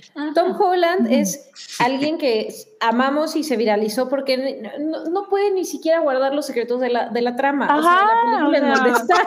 que le pone- Spoileador, o sea, a ver, reclámale, no, no, no, No, no, no, me no, parece o sea, increíble, me encanta. Le vale madre los spoilers a Tom Holland, o sea, Pero a ver, o sea, ta- también, ¿no? O sea, no, Pero- no, no le preguntemos de The Power of the Dog, ni de qué opina del movimiento de, o sea, ya está No, pero es que pero, aquí ah, hay un pero Tom. Holland ahorita está enfocado de que quiere salir en euforia. A ver, Sam Levinson, por favor, dale chance. Déjenlo, déjenlo, déjenlo que haga su luchita. Mira, A ver, es que también, y aquí hay un punto muy este, interesante que ha estado pasando desde hace varios años, es que no, es, es pues toda, toda esta maquinaria de Marvel y de DC está no, están, no son receptivos a las críticas cinematográficas formales y están de que cuando se les hace alguna crítica, cuando la película está, es mala o es, o es así como que medianona, dicen, no, pues es que las críticas de la gente, o sea, de los críticos profesionales no importan, lo que importa es lo que le guste a la gente y lo que importa es cuánto dinero saquen. Bueno, para son películas ellos, divertidas. Es válido. Ajá. Pero Sí, para ellos cada eso que es te- importante, pues está Claro, bien. y está súper bien. Y lo mismo hacen, o sea, lo mismo todas las de Rápido y Furioso. Todo bien, X, se entiende que es aquí. Pero llega la temporada de premiaciones y ahí sí se ponen, oye, es que premia mi película porque fue la más exitosa y mira todo lo que gastamos en CGI y mira toda esta interpretación súper cabrona. O sea, vea todo, o sea, Robert Downey Jr. merecía el Oscar por, por interpretar a Tony Stark, ¿sabes? En- porque hizo esto y esto. Entonces cambia por completo la dinámica a decir, nos valen madre las críticas y no nos importan los premios y no nos importa ese tipo de reconocimiento a, al final del año. Oye, es que sí nos importan, danos premios. Entonces están Claro, jugando- sí. Y también hay una, este- de verdad yo me acuerdo de- con Logan, eh, o sea, con- y Logan a mí se me hace una gran película, la verdad. Logan es una excelente Digo, es película. una- chulada, y- pero hubo una campaña así de, de, de la gente en Twitter así súper fuerte, incluso de los medios de entretenimiento, así como Logan, la primera película de superhéroes que va a ser nominada a este, no, no, no acabé al pobre Tom Holland, ¿eh? lo quiero mucho, o sea, en, Lo Imposible actúa súper bien, ya cierro paréntesis de Tom Holland, pero, pero cuando fue Logan, de verdad, esta campaña sí va a ser nominada por guion adaptado, lo cual me, a mí, en lo personal, sí me parece una gran película y creo que, que bueno que este, ni me acuerdo si la nominaron, pero bueno, sí, sí, qué bueno. Era pero la, la, verdad es que también, a ver, no porque nos guste una película tiene que ganar el Oscar. O sea, así es. O sea, hay películas. El Oscar es la opinión de la academia. hay películas muy cabronas que no son nominadas. Exacto que son totalmente ignoradas y tienen mejor rendimiento que las que ganan. O sea, son más recordadas las que no están nominadas que las que ganan. O sea. Y por ejemplo, hay actuaciones muy cabronas que no las nominan porque no están dentro así como que los parámetros de, ah, mira, esto es lo que tenemos que estar nominando. Los, fueron muchas cosas que estuvimos comentando cuando hablamos de las nominaciones específicamente. Y pues, dado la academia no, es como que no sabe, no entiende y no sabe a quién le está hablando y quiere este, aplicar que, quiere aplicar la de Disney y hacer que absolutamente todo el mundo le importen los Oscars cuando en realidad es un, es un gusto y es, una, es un premio súper específico y quiere hacer que absolutamente todo el mundo lo hable y tenga el mismo impacto cultural que el NFL o que lo que sea, pues no va a pasar y nomás están dando, se están balanceando el pie porque al final de cuentas van a seguir haciendo este tipo de cosas y van a hacer que las personas que sí nos importaban estos premios, por lo que representan, por lo que significan para el cano, por lo que significa para la misma industria, pues va a hacer que nos dejen de importar y van a perder a la audiencia que deberían estar preocupados. No, es una pinche chingadera, es que están perdiendo credibilidad. Pero aparte, a ver, o sea, Spider-Man ya me, me, están trashando cañón de que unía a Tom Holland y aparte sí lo amo. No, es que sí, es que sí te, Mira, Mobley, te voy a dar un consejo. Dale, dale, su razón y diles que sí, sí, sí lo estoy viendo. no, pero es que, o sea, yo, yo aprecio a Tom Holland. Aunque no, es crítica constructiva, Molly. Pero, Le estás dando una Si él supiera español y escuchara la hypa, podría escuchar esta crítica constructiva de tu parte y de alguien que, o sea, que, que, no, eres, que no eres yo, que yo sí les, este, les tiro miedo a todos, pero de alguien a la que sí le guarda mucho cariño. No, pero a ver, a, ver, ¿qué es lo que quieres decir, Mobley? O sea, lo que quiero decir es, a ver, Spider-Man, la, nueva de Spider-Man, fue padrísima, la disfrutamos muchísimo. O sea, no, unió a Twitter, ahí estamos todos, wow, generaciones, ya, o sea, no necesitamos que llegue un señor, el señor la academia, y diga, toma tu Oscar de mejor película, para decir, qué padre lo que vivimos, qué padre esto que compartimos. O sea, cada, cada cosa a su cubetita. Y esta fue una película de Marvel que vamos a recordar por mucho tiempo y que qué padre cómo pudieron juntar las distintas historias de Spider-Man. Ya. A ver, a ver, está levantando la mano. ok, estoy de acuerdo con Mobley en todo, pero te voy a decir una cosa. ¿Sabes qué es lo que quieren los fans? Validación que su película favorita sea validada por es por la Academia de Ciencias y Artes Cinematográficas. ¿Me entiendes? No les bastan los People's Choice Awards ni los MTV Movie Awards. No, tienen una validación de, de, así como de la certificación de que, ok, te voy a entregar Lo que te gusta no es una basura. Ajá, o sea, tu chingadera es una chingadera. Ay, ya salió volando mi anillo. Mi chingadera, tu chingadera es una chingaderota que mira, te la voy a cromar y aquí la tienes, te la estoy entregando cromada. No se tiene Chingue que su madre. Con nadie. ¿Me entiendes? O sea, no. El, la el punto de diversidad ustedes están validando. Chingue su madre. ¿Dónde quedó mi anillo? A la verga ya, se te fue el anillo, ya se te fue el anillo. Oigan, oigan, a ver, voy a aprovechar la, la, distracción del anillo para decir, cuando fue The Dark Knight, que creo que fue el año 2008 o 2009, por ahí, eh, y le dieron el Oscar póstumo a Heath Ledger. se, muy merecido, por cierto. Muy merecido, pero, pero sí se sintió como, uno, se lo están dando porque está muerto. Otro, se lo, se lo están dando a The Dark Knight porque no la nominaron a mejor película. ¿no? Entonces es como, es, es, un poco como este fenómeno de en los 90 a Pulp Fiction le dieron mejor, mejor guion original, pero no le dieron mejor película. ¿no? Porque no había manera que le dieran a Pulp Fiction en los 90 mejor película. Se lo tenían que dar a, a ver cuál fue. Forrest Gump. la- Forrest Gump, la película esa de Tom Ay, Hanks. Ajá. Entonces, A que vean, yo sí. En- Entonces, como que la cuestión con, con The Dark Knight se volvió como muy personal porque muchísima gente fue así de, güey, este es la, este es el padrino de las películas de superhéroes. Me acuerdo que eso decían Ajá. en ese momento, Sí, ¿no? Y yo, y yo sí sigo pensando que es una muy buena película de superhéroes, ¿no? O con todos sus pedos de continuidad y lo que ustedes quieran. Pero nada más se siente como un premio de consolación. Incluso el Bromas, mejor actor, Ujú. es, es también un poco un premio de consolación, ¿no? Pues Y- O sea, a lo mejor A ver, es que entonces llegamos al punto de que todos los Óscares son premios de consolación. Exactamente, son premios de Todos, consolación. La que no, No, gana película. no. eh, a ver, a ver, por ejemplo, las películas. eh, últimamente hemos visto películas extra- eh, que están nominadas en categoría de mejor película extranjera como pelo- mejor película este, en general, ¿no? Obviamente no van a ganar, ¿no? En mejor película, pero van a ganar como mejor película extranjera. Se te está recompensando No, no, no, y pero- validando tu filme. Es, es lo O sea, pero, pero por ejemplo, cuando el Señor de los. Anillos, el Señor de los Anillos con el retorno del rey, le, le dieron, le dieron todos los premios que le podían dar. ¿eh? ¿no? Lo que O sea, ajá. O sea, pero por ejemplo, ahí lo que hicieron fue validar que de, de alguna manera todo lo que estaba sucediendo con el Señor de los Anillos era, era real, era, era, Era era, arte. era arte, escultura, etcétera, etcétera. Entonces, Y mira, o sea, y fíjate por cuál se la dieron. Se la dieron por el retorno del rey y no a las dos torres, que es mucho mejor. es mucho el mejor. retorno Ay, del rey. yo estoy pero totalmente se la, de acuerdo que las pero dos se la dieron como premio de consolación por la otra película que no se la Fue quisieron dar. como, fue como un, un, un premio por la saga, ¿no? Ajá, Es como cuando Martin Scorsese se la, se la dieron por The Departed, porque se la debieron de haber dado por, por, Goodfellas. no por este, mm, la del boxeador. Ah, Raging Bull. Por Ray- Mm. Ay, ya te pusiste- Ay, creo que ya, ya, ya, Ya esa se imagen cabronó así de- tanto que ya dijo de que se censuró el se censuró. y se autocensuró, Rui. No mames, estoy, estoy tan encabronado que hasta me, me, desconecté y se la debieron de haber dado por Raging Bull. O sea, sí, bueno, O sea, en ese sentido sí es premio de consolación lo que, lo que ha pasado con Scorsese. Paul Newman cuando le dieron el color del dinero, no mames, o sea, se lo dieron cuando el güey ya era un viejito, cuando el güey hizo cuatro películas que debió de haber ganado el Oscar, ¿no?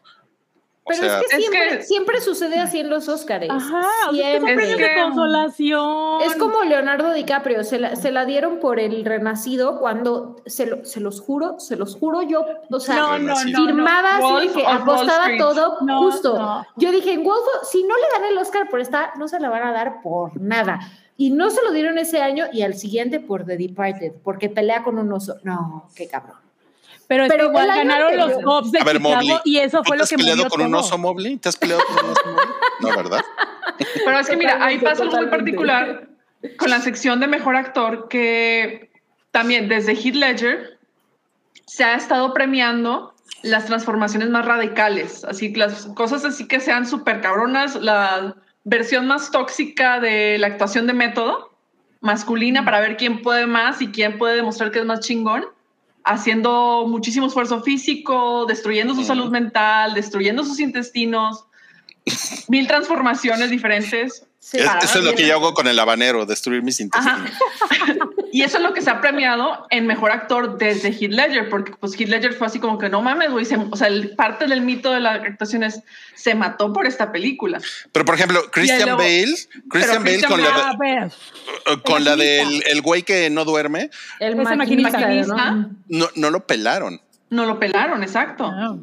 Y eso fue, creo que unos, ¿qué te gusta? Ese es del 2002, 2001, 2002, 2003, por ahí. Y Heath Ledger ganó el Oscar por, de este, por The Dark, Knight. Knight. en 2009. O sea, es una, transición de años y es lo que se estaba premiando en mejor actor. Para películas de superhéroes, pues, lo- o sea, ellos dominan 100% la categoría de efectos visuales y efe- quizás efectos de sonido, quizás este vestuario, demás. O sea, muchos premios técnicos se los dan a ellos porque sí le invierten un chingo a cuestiones técnicas.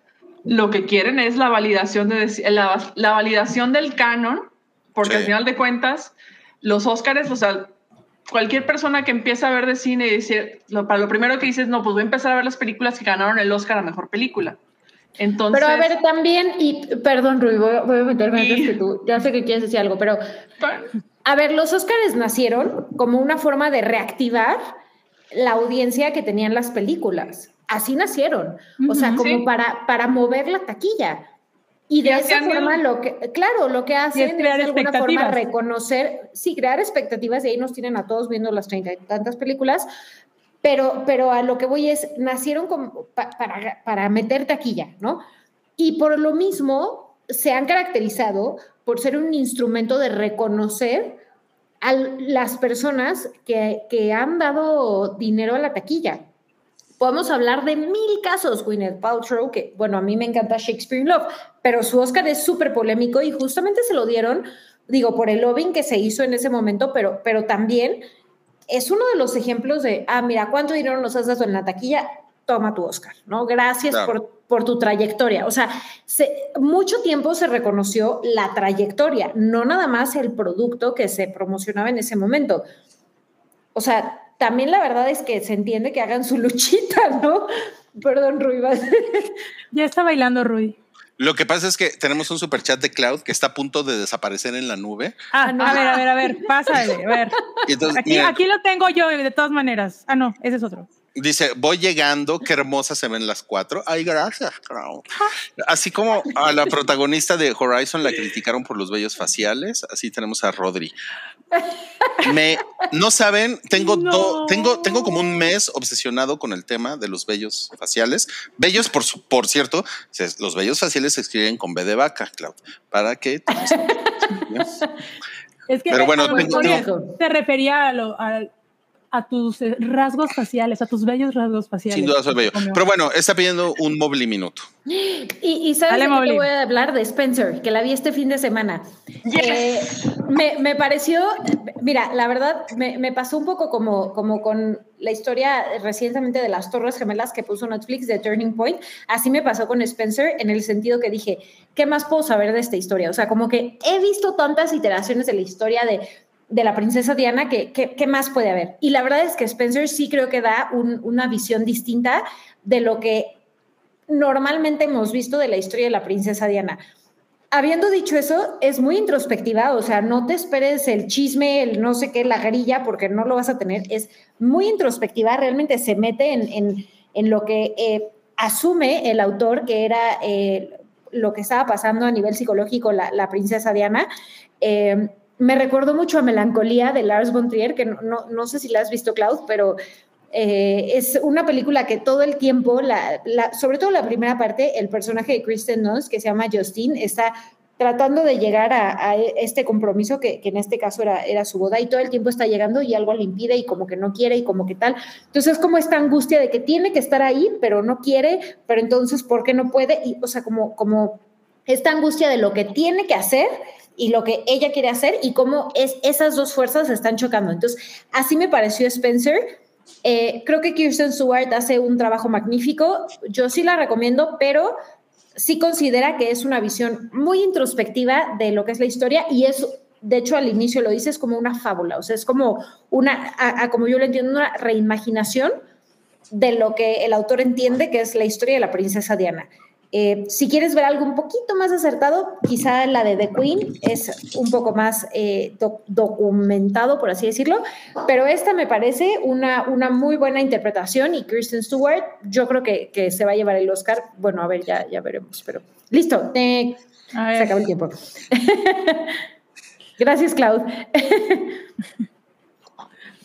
Hay otro de Cloud. A ver, lo leo. Dice, Superchat nos deja 50 pesitos. Gracias, Claudio. Dice, no rectifiqué, perdón, amigos. Ahora quiero un órale a minuto libre, por favor. Siempre tiene un tema importante para compartir que por buey sueño, supongo que suelo ignorar.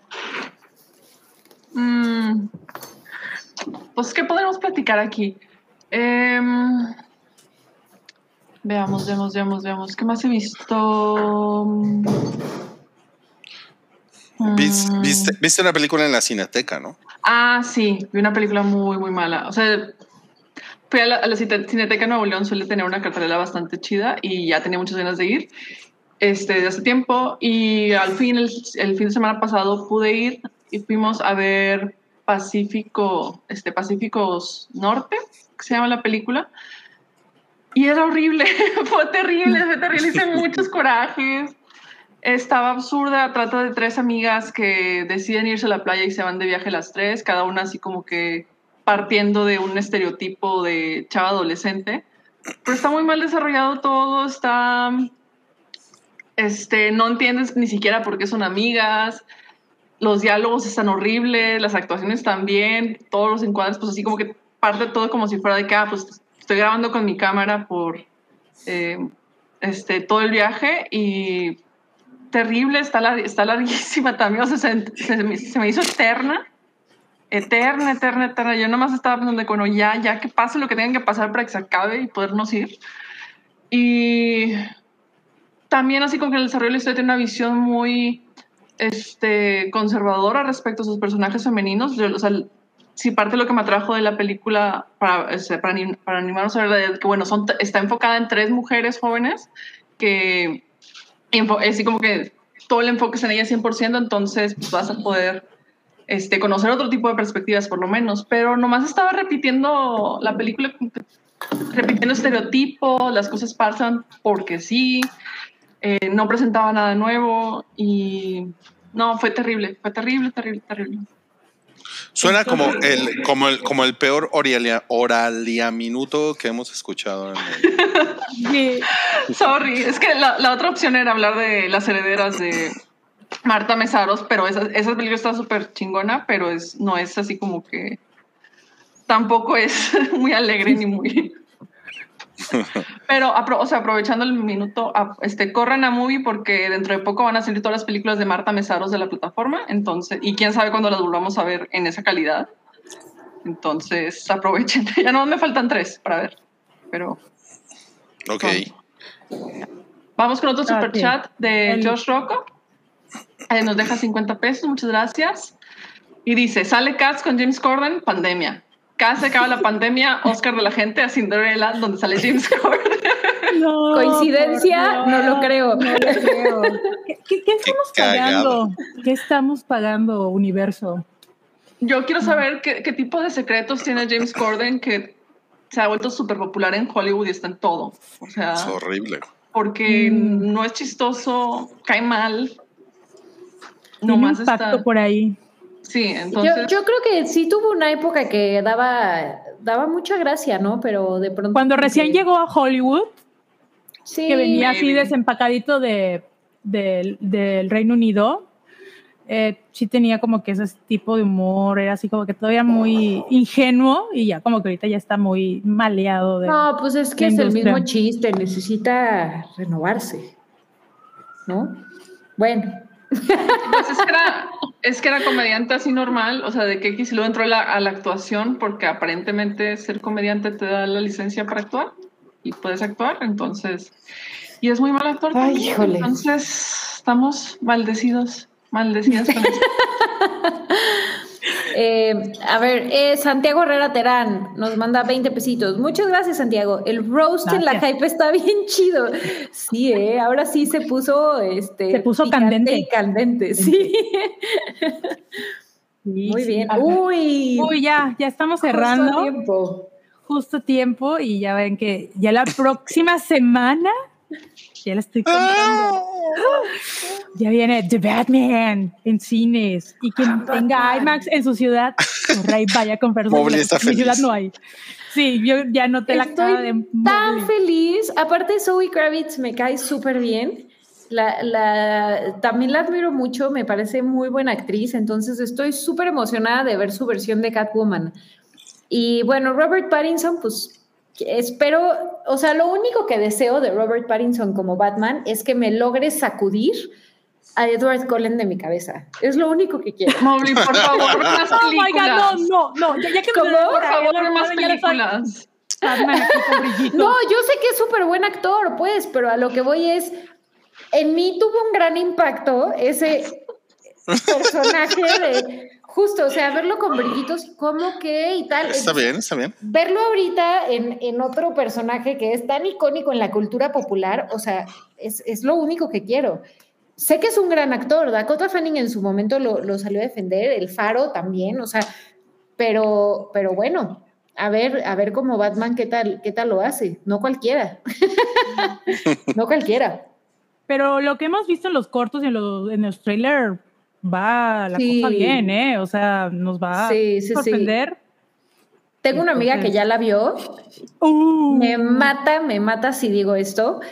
Eh, pero nada más le dije como, ¿está bien? O sea, ¿te gustó o no? Y me dijo, sí, sí me gustó. Y ella es muy exigente, entonces, o sea... Ah, ok. Ok, ok, ok. Sí, yo, yo creo que, o sea, tengo grandes expectativas. A ver. A ver mames. Se ve que está buena. Y en las fotos. Y bueno, Colin Farrell también. Uh, Colin Farrell, el pingüino, me parece súper buena opción. Eh, a ver qué tal, a ver qué tal. Ojalá no, no peque de, de este tener los vicios de Justice League. Eh, a ver. no, vamos a, tener, vamos a tener fe de que The Batman va a estar muy, muy chida. Sí, yo, yo, digo que sí. O sea, Paul Dano este va a estar, uh. Está cañón porque a mí me impacta, me, impacta de verdad cuánto, y, y, miren que yo amo, amo a Batman, pero sí me impacta la, o sea, cómo este, este ya mito, ¿no? del, hombre murciélago puede ser tan reciclado. O sea, y la gente siempre quiere más de Batman. O sea, como que es algo que, resuena mucho con, la audiencia y que siempre quiere ver quieren ver un nuevo personaje, una nueva versión del Joker. Una, o sea, siempre, siempre, siempre. Ahí están los fanboys. Eh, me impacta mucho. Y, es, una cosa que se puede como adaptar, ¿no? A, distintos contextos. Yo creo que eso sí. tiene, tiene esa característica. Esa es su maña, exacto. Ese es su encanto. Sí, caray. Oigan, bueno, este, discúlpenme, pero tenemos un super, dos superchats más. A ver, venga. No, no, no, no, espérenme, espérenme, espérenme. Eh, sí, uno, uno, uno más. Ahí les va. A ver. Quiero leer. Rui, léelo, por pues, favor. Ok. super, chat de Cloud. Y el nudo el minuto libre. Rodri, estoy escribiendo sin checar si lo hago bien.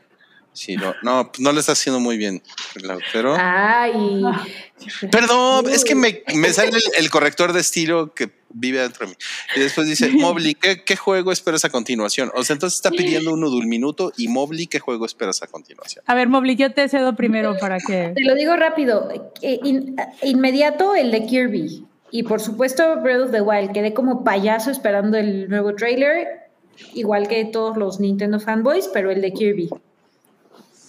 Okay, ok, y yo, mi nudo minuto, ayer vi una película coreana que me llamó mucho la atención porque en las redes sociales le estaban llamando como la nueva Fifty Shades of Grey versión coreana. Se llama Amarrados al Amor. Está muy padre el tema porque te habla sobre el sadomasoquismo en una cultura que es eh, pues la asiática, sobre todo en Corea, y básicamente es de un chico que entra a trabajar a un nuevo grupo de trabajo, pero él en el fondo es sadomasoquista. Entonces, conoce a la que le designan como su jefa eh, y eh, él ve en ella como que rasgo de que pues, yo quiero que esta tipa sea mi ama. Entonces, el chavo se le va insinuando y le propone si ella quiere ser su dominatrix. Y la chava así como que, sí, no, pero está muy padre porque te va, te de cierta manera educando qué es eh, la cultura del sadomasoquismo, qué se hace, cuáles son los procedimientos, hacen un contrato de tres meses, cómo es el foreplay, la palabra segura. Hay una parte donde ella eh, realmente se esfuerza en aprender y empieza a hacer el shibari, pero desde cero, o sea, ella consigue el cordón, lo remoja, lo, pues lo cose, le pone, creo que es cera, o sea, todo un arte. Eh, no, no, no, está muy bonita, es, una comedia, pero con tintes románticos. Eh, a mí me encantó, ayer la vi y así de, no puede ser, pero sí, es como lo que Fifty Shades of Grey quisiera haber tenido, pero no lo logró. Esa es mi recomendación. Está muy, muy, muy bueno. O sea, y es sutil, o sea, no, no enseña ni desnudos, eh, ni es muy gráfico, es, es tan sutil, o sea, tan sutil que dices, no estén antojando, por favor, ahorita no. ahorita no hay Oh my nadie. No, my God. Oh my God. Nudulito. Sí, pero sí se las recomiendo. Dura. Fuertes declaraciones. 40. Fuertes declaraciones. Declaraciones. Pero sí se las recomiendo mucho. O sea, está. Son de las pocas películas. Bueno, hay un montón de cine coreano, pero esta, precisamente de lo nuevo que está saliendo de Netflix, que está produciendo Corea del Sur, me pareció una verdadera joya para ver. Está bastante entretenida. Oigan, este, discúlpenme, pero nos llegó un tweet A ver. de la señora Bigotes. Oh, caray. Ay, no.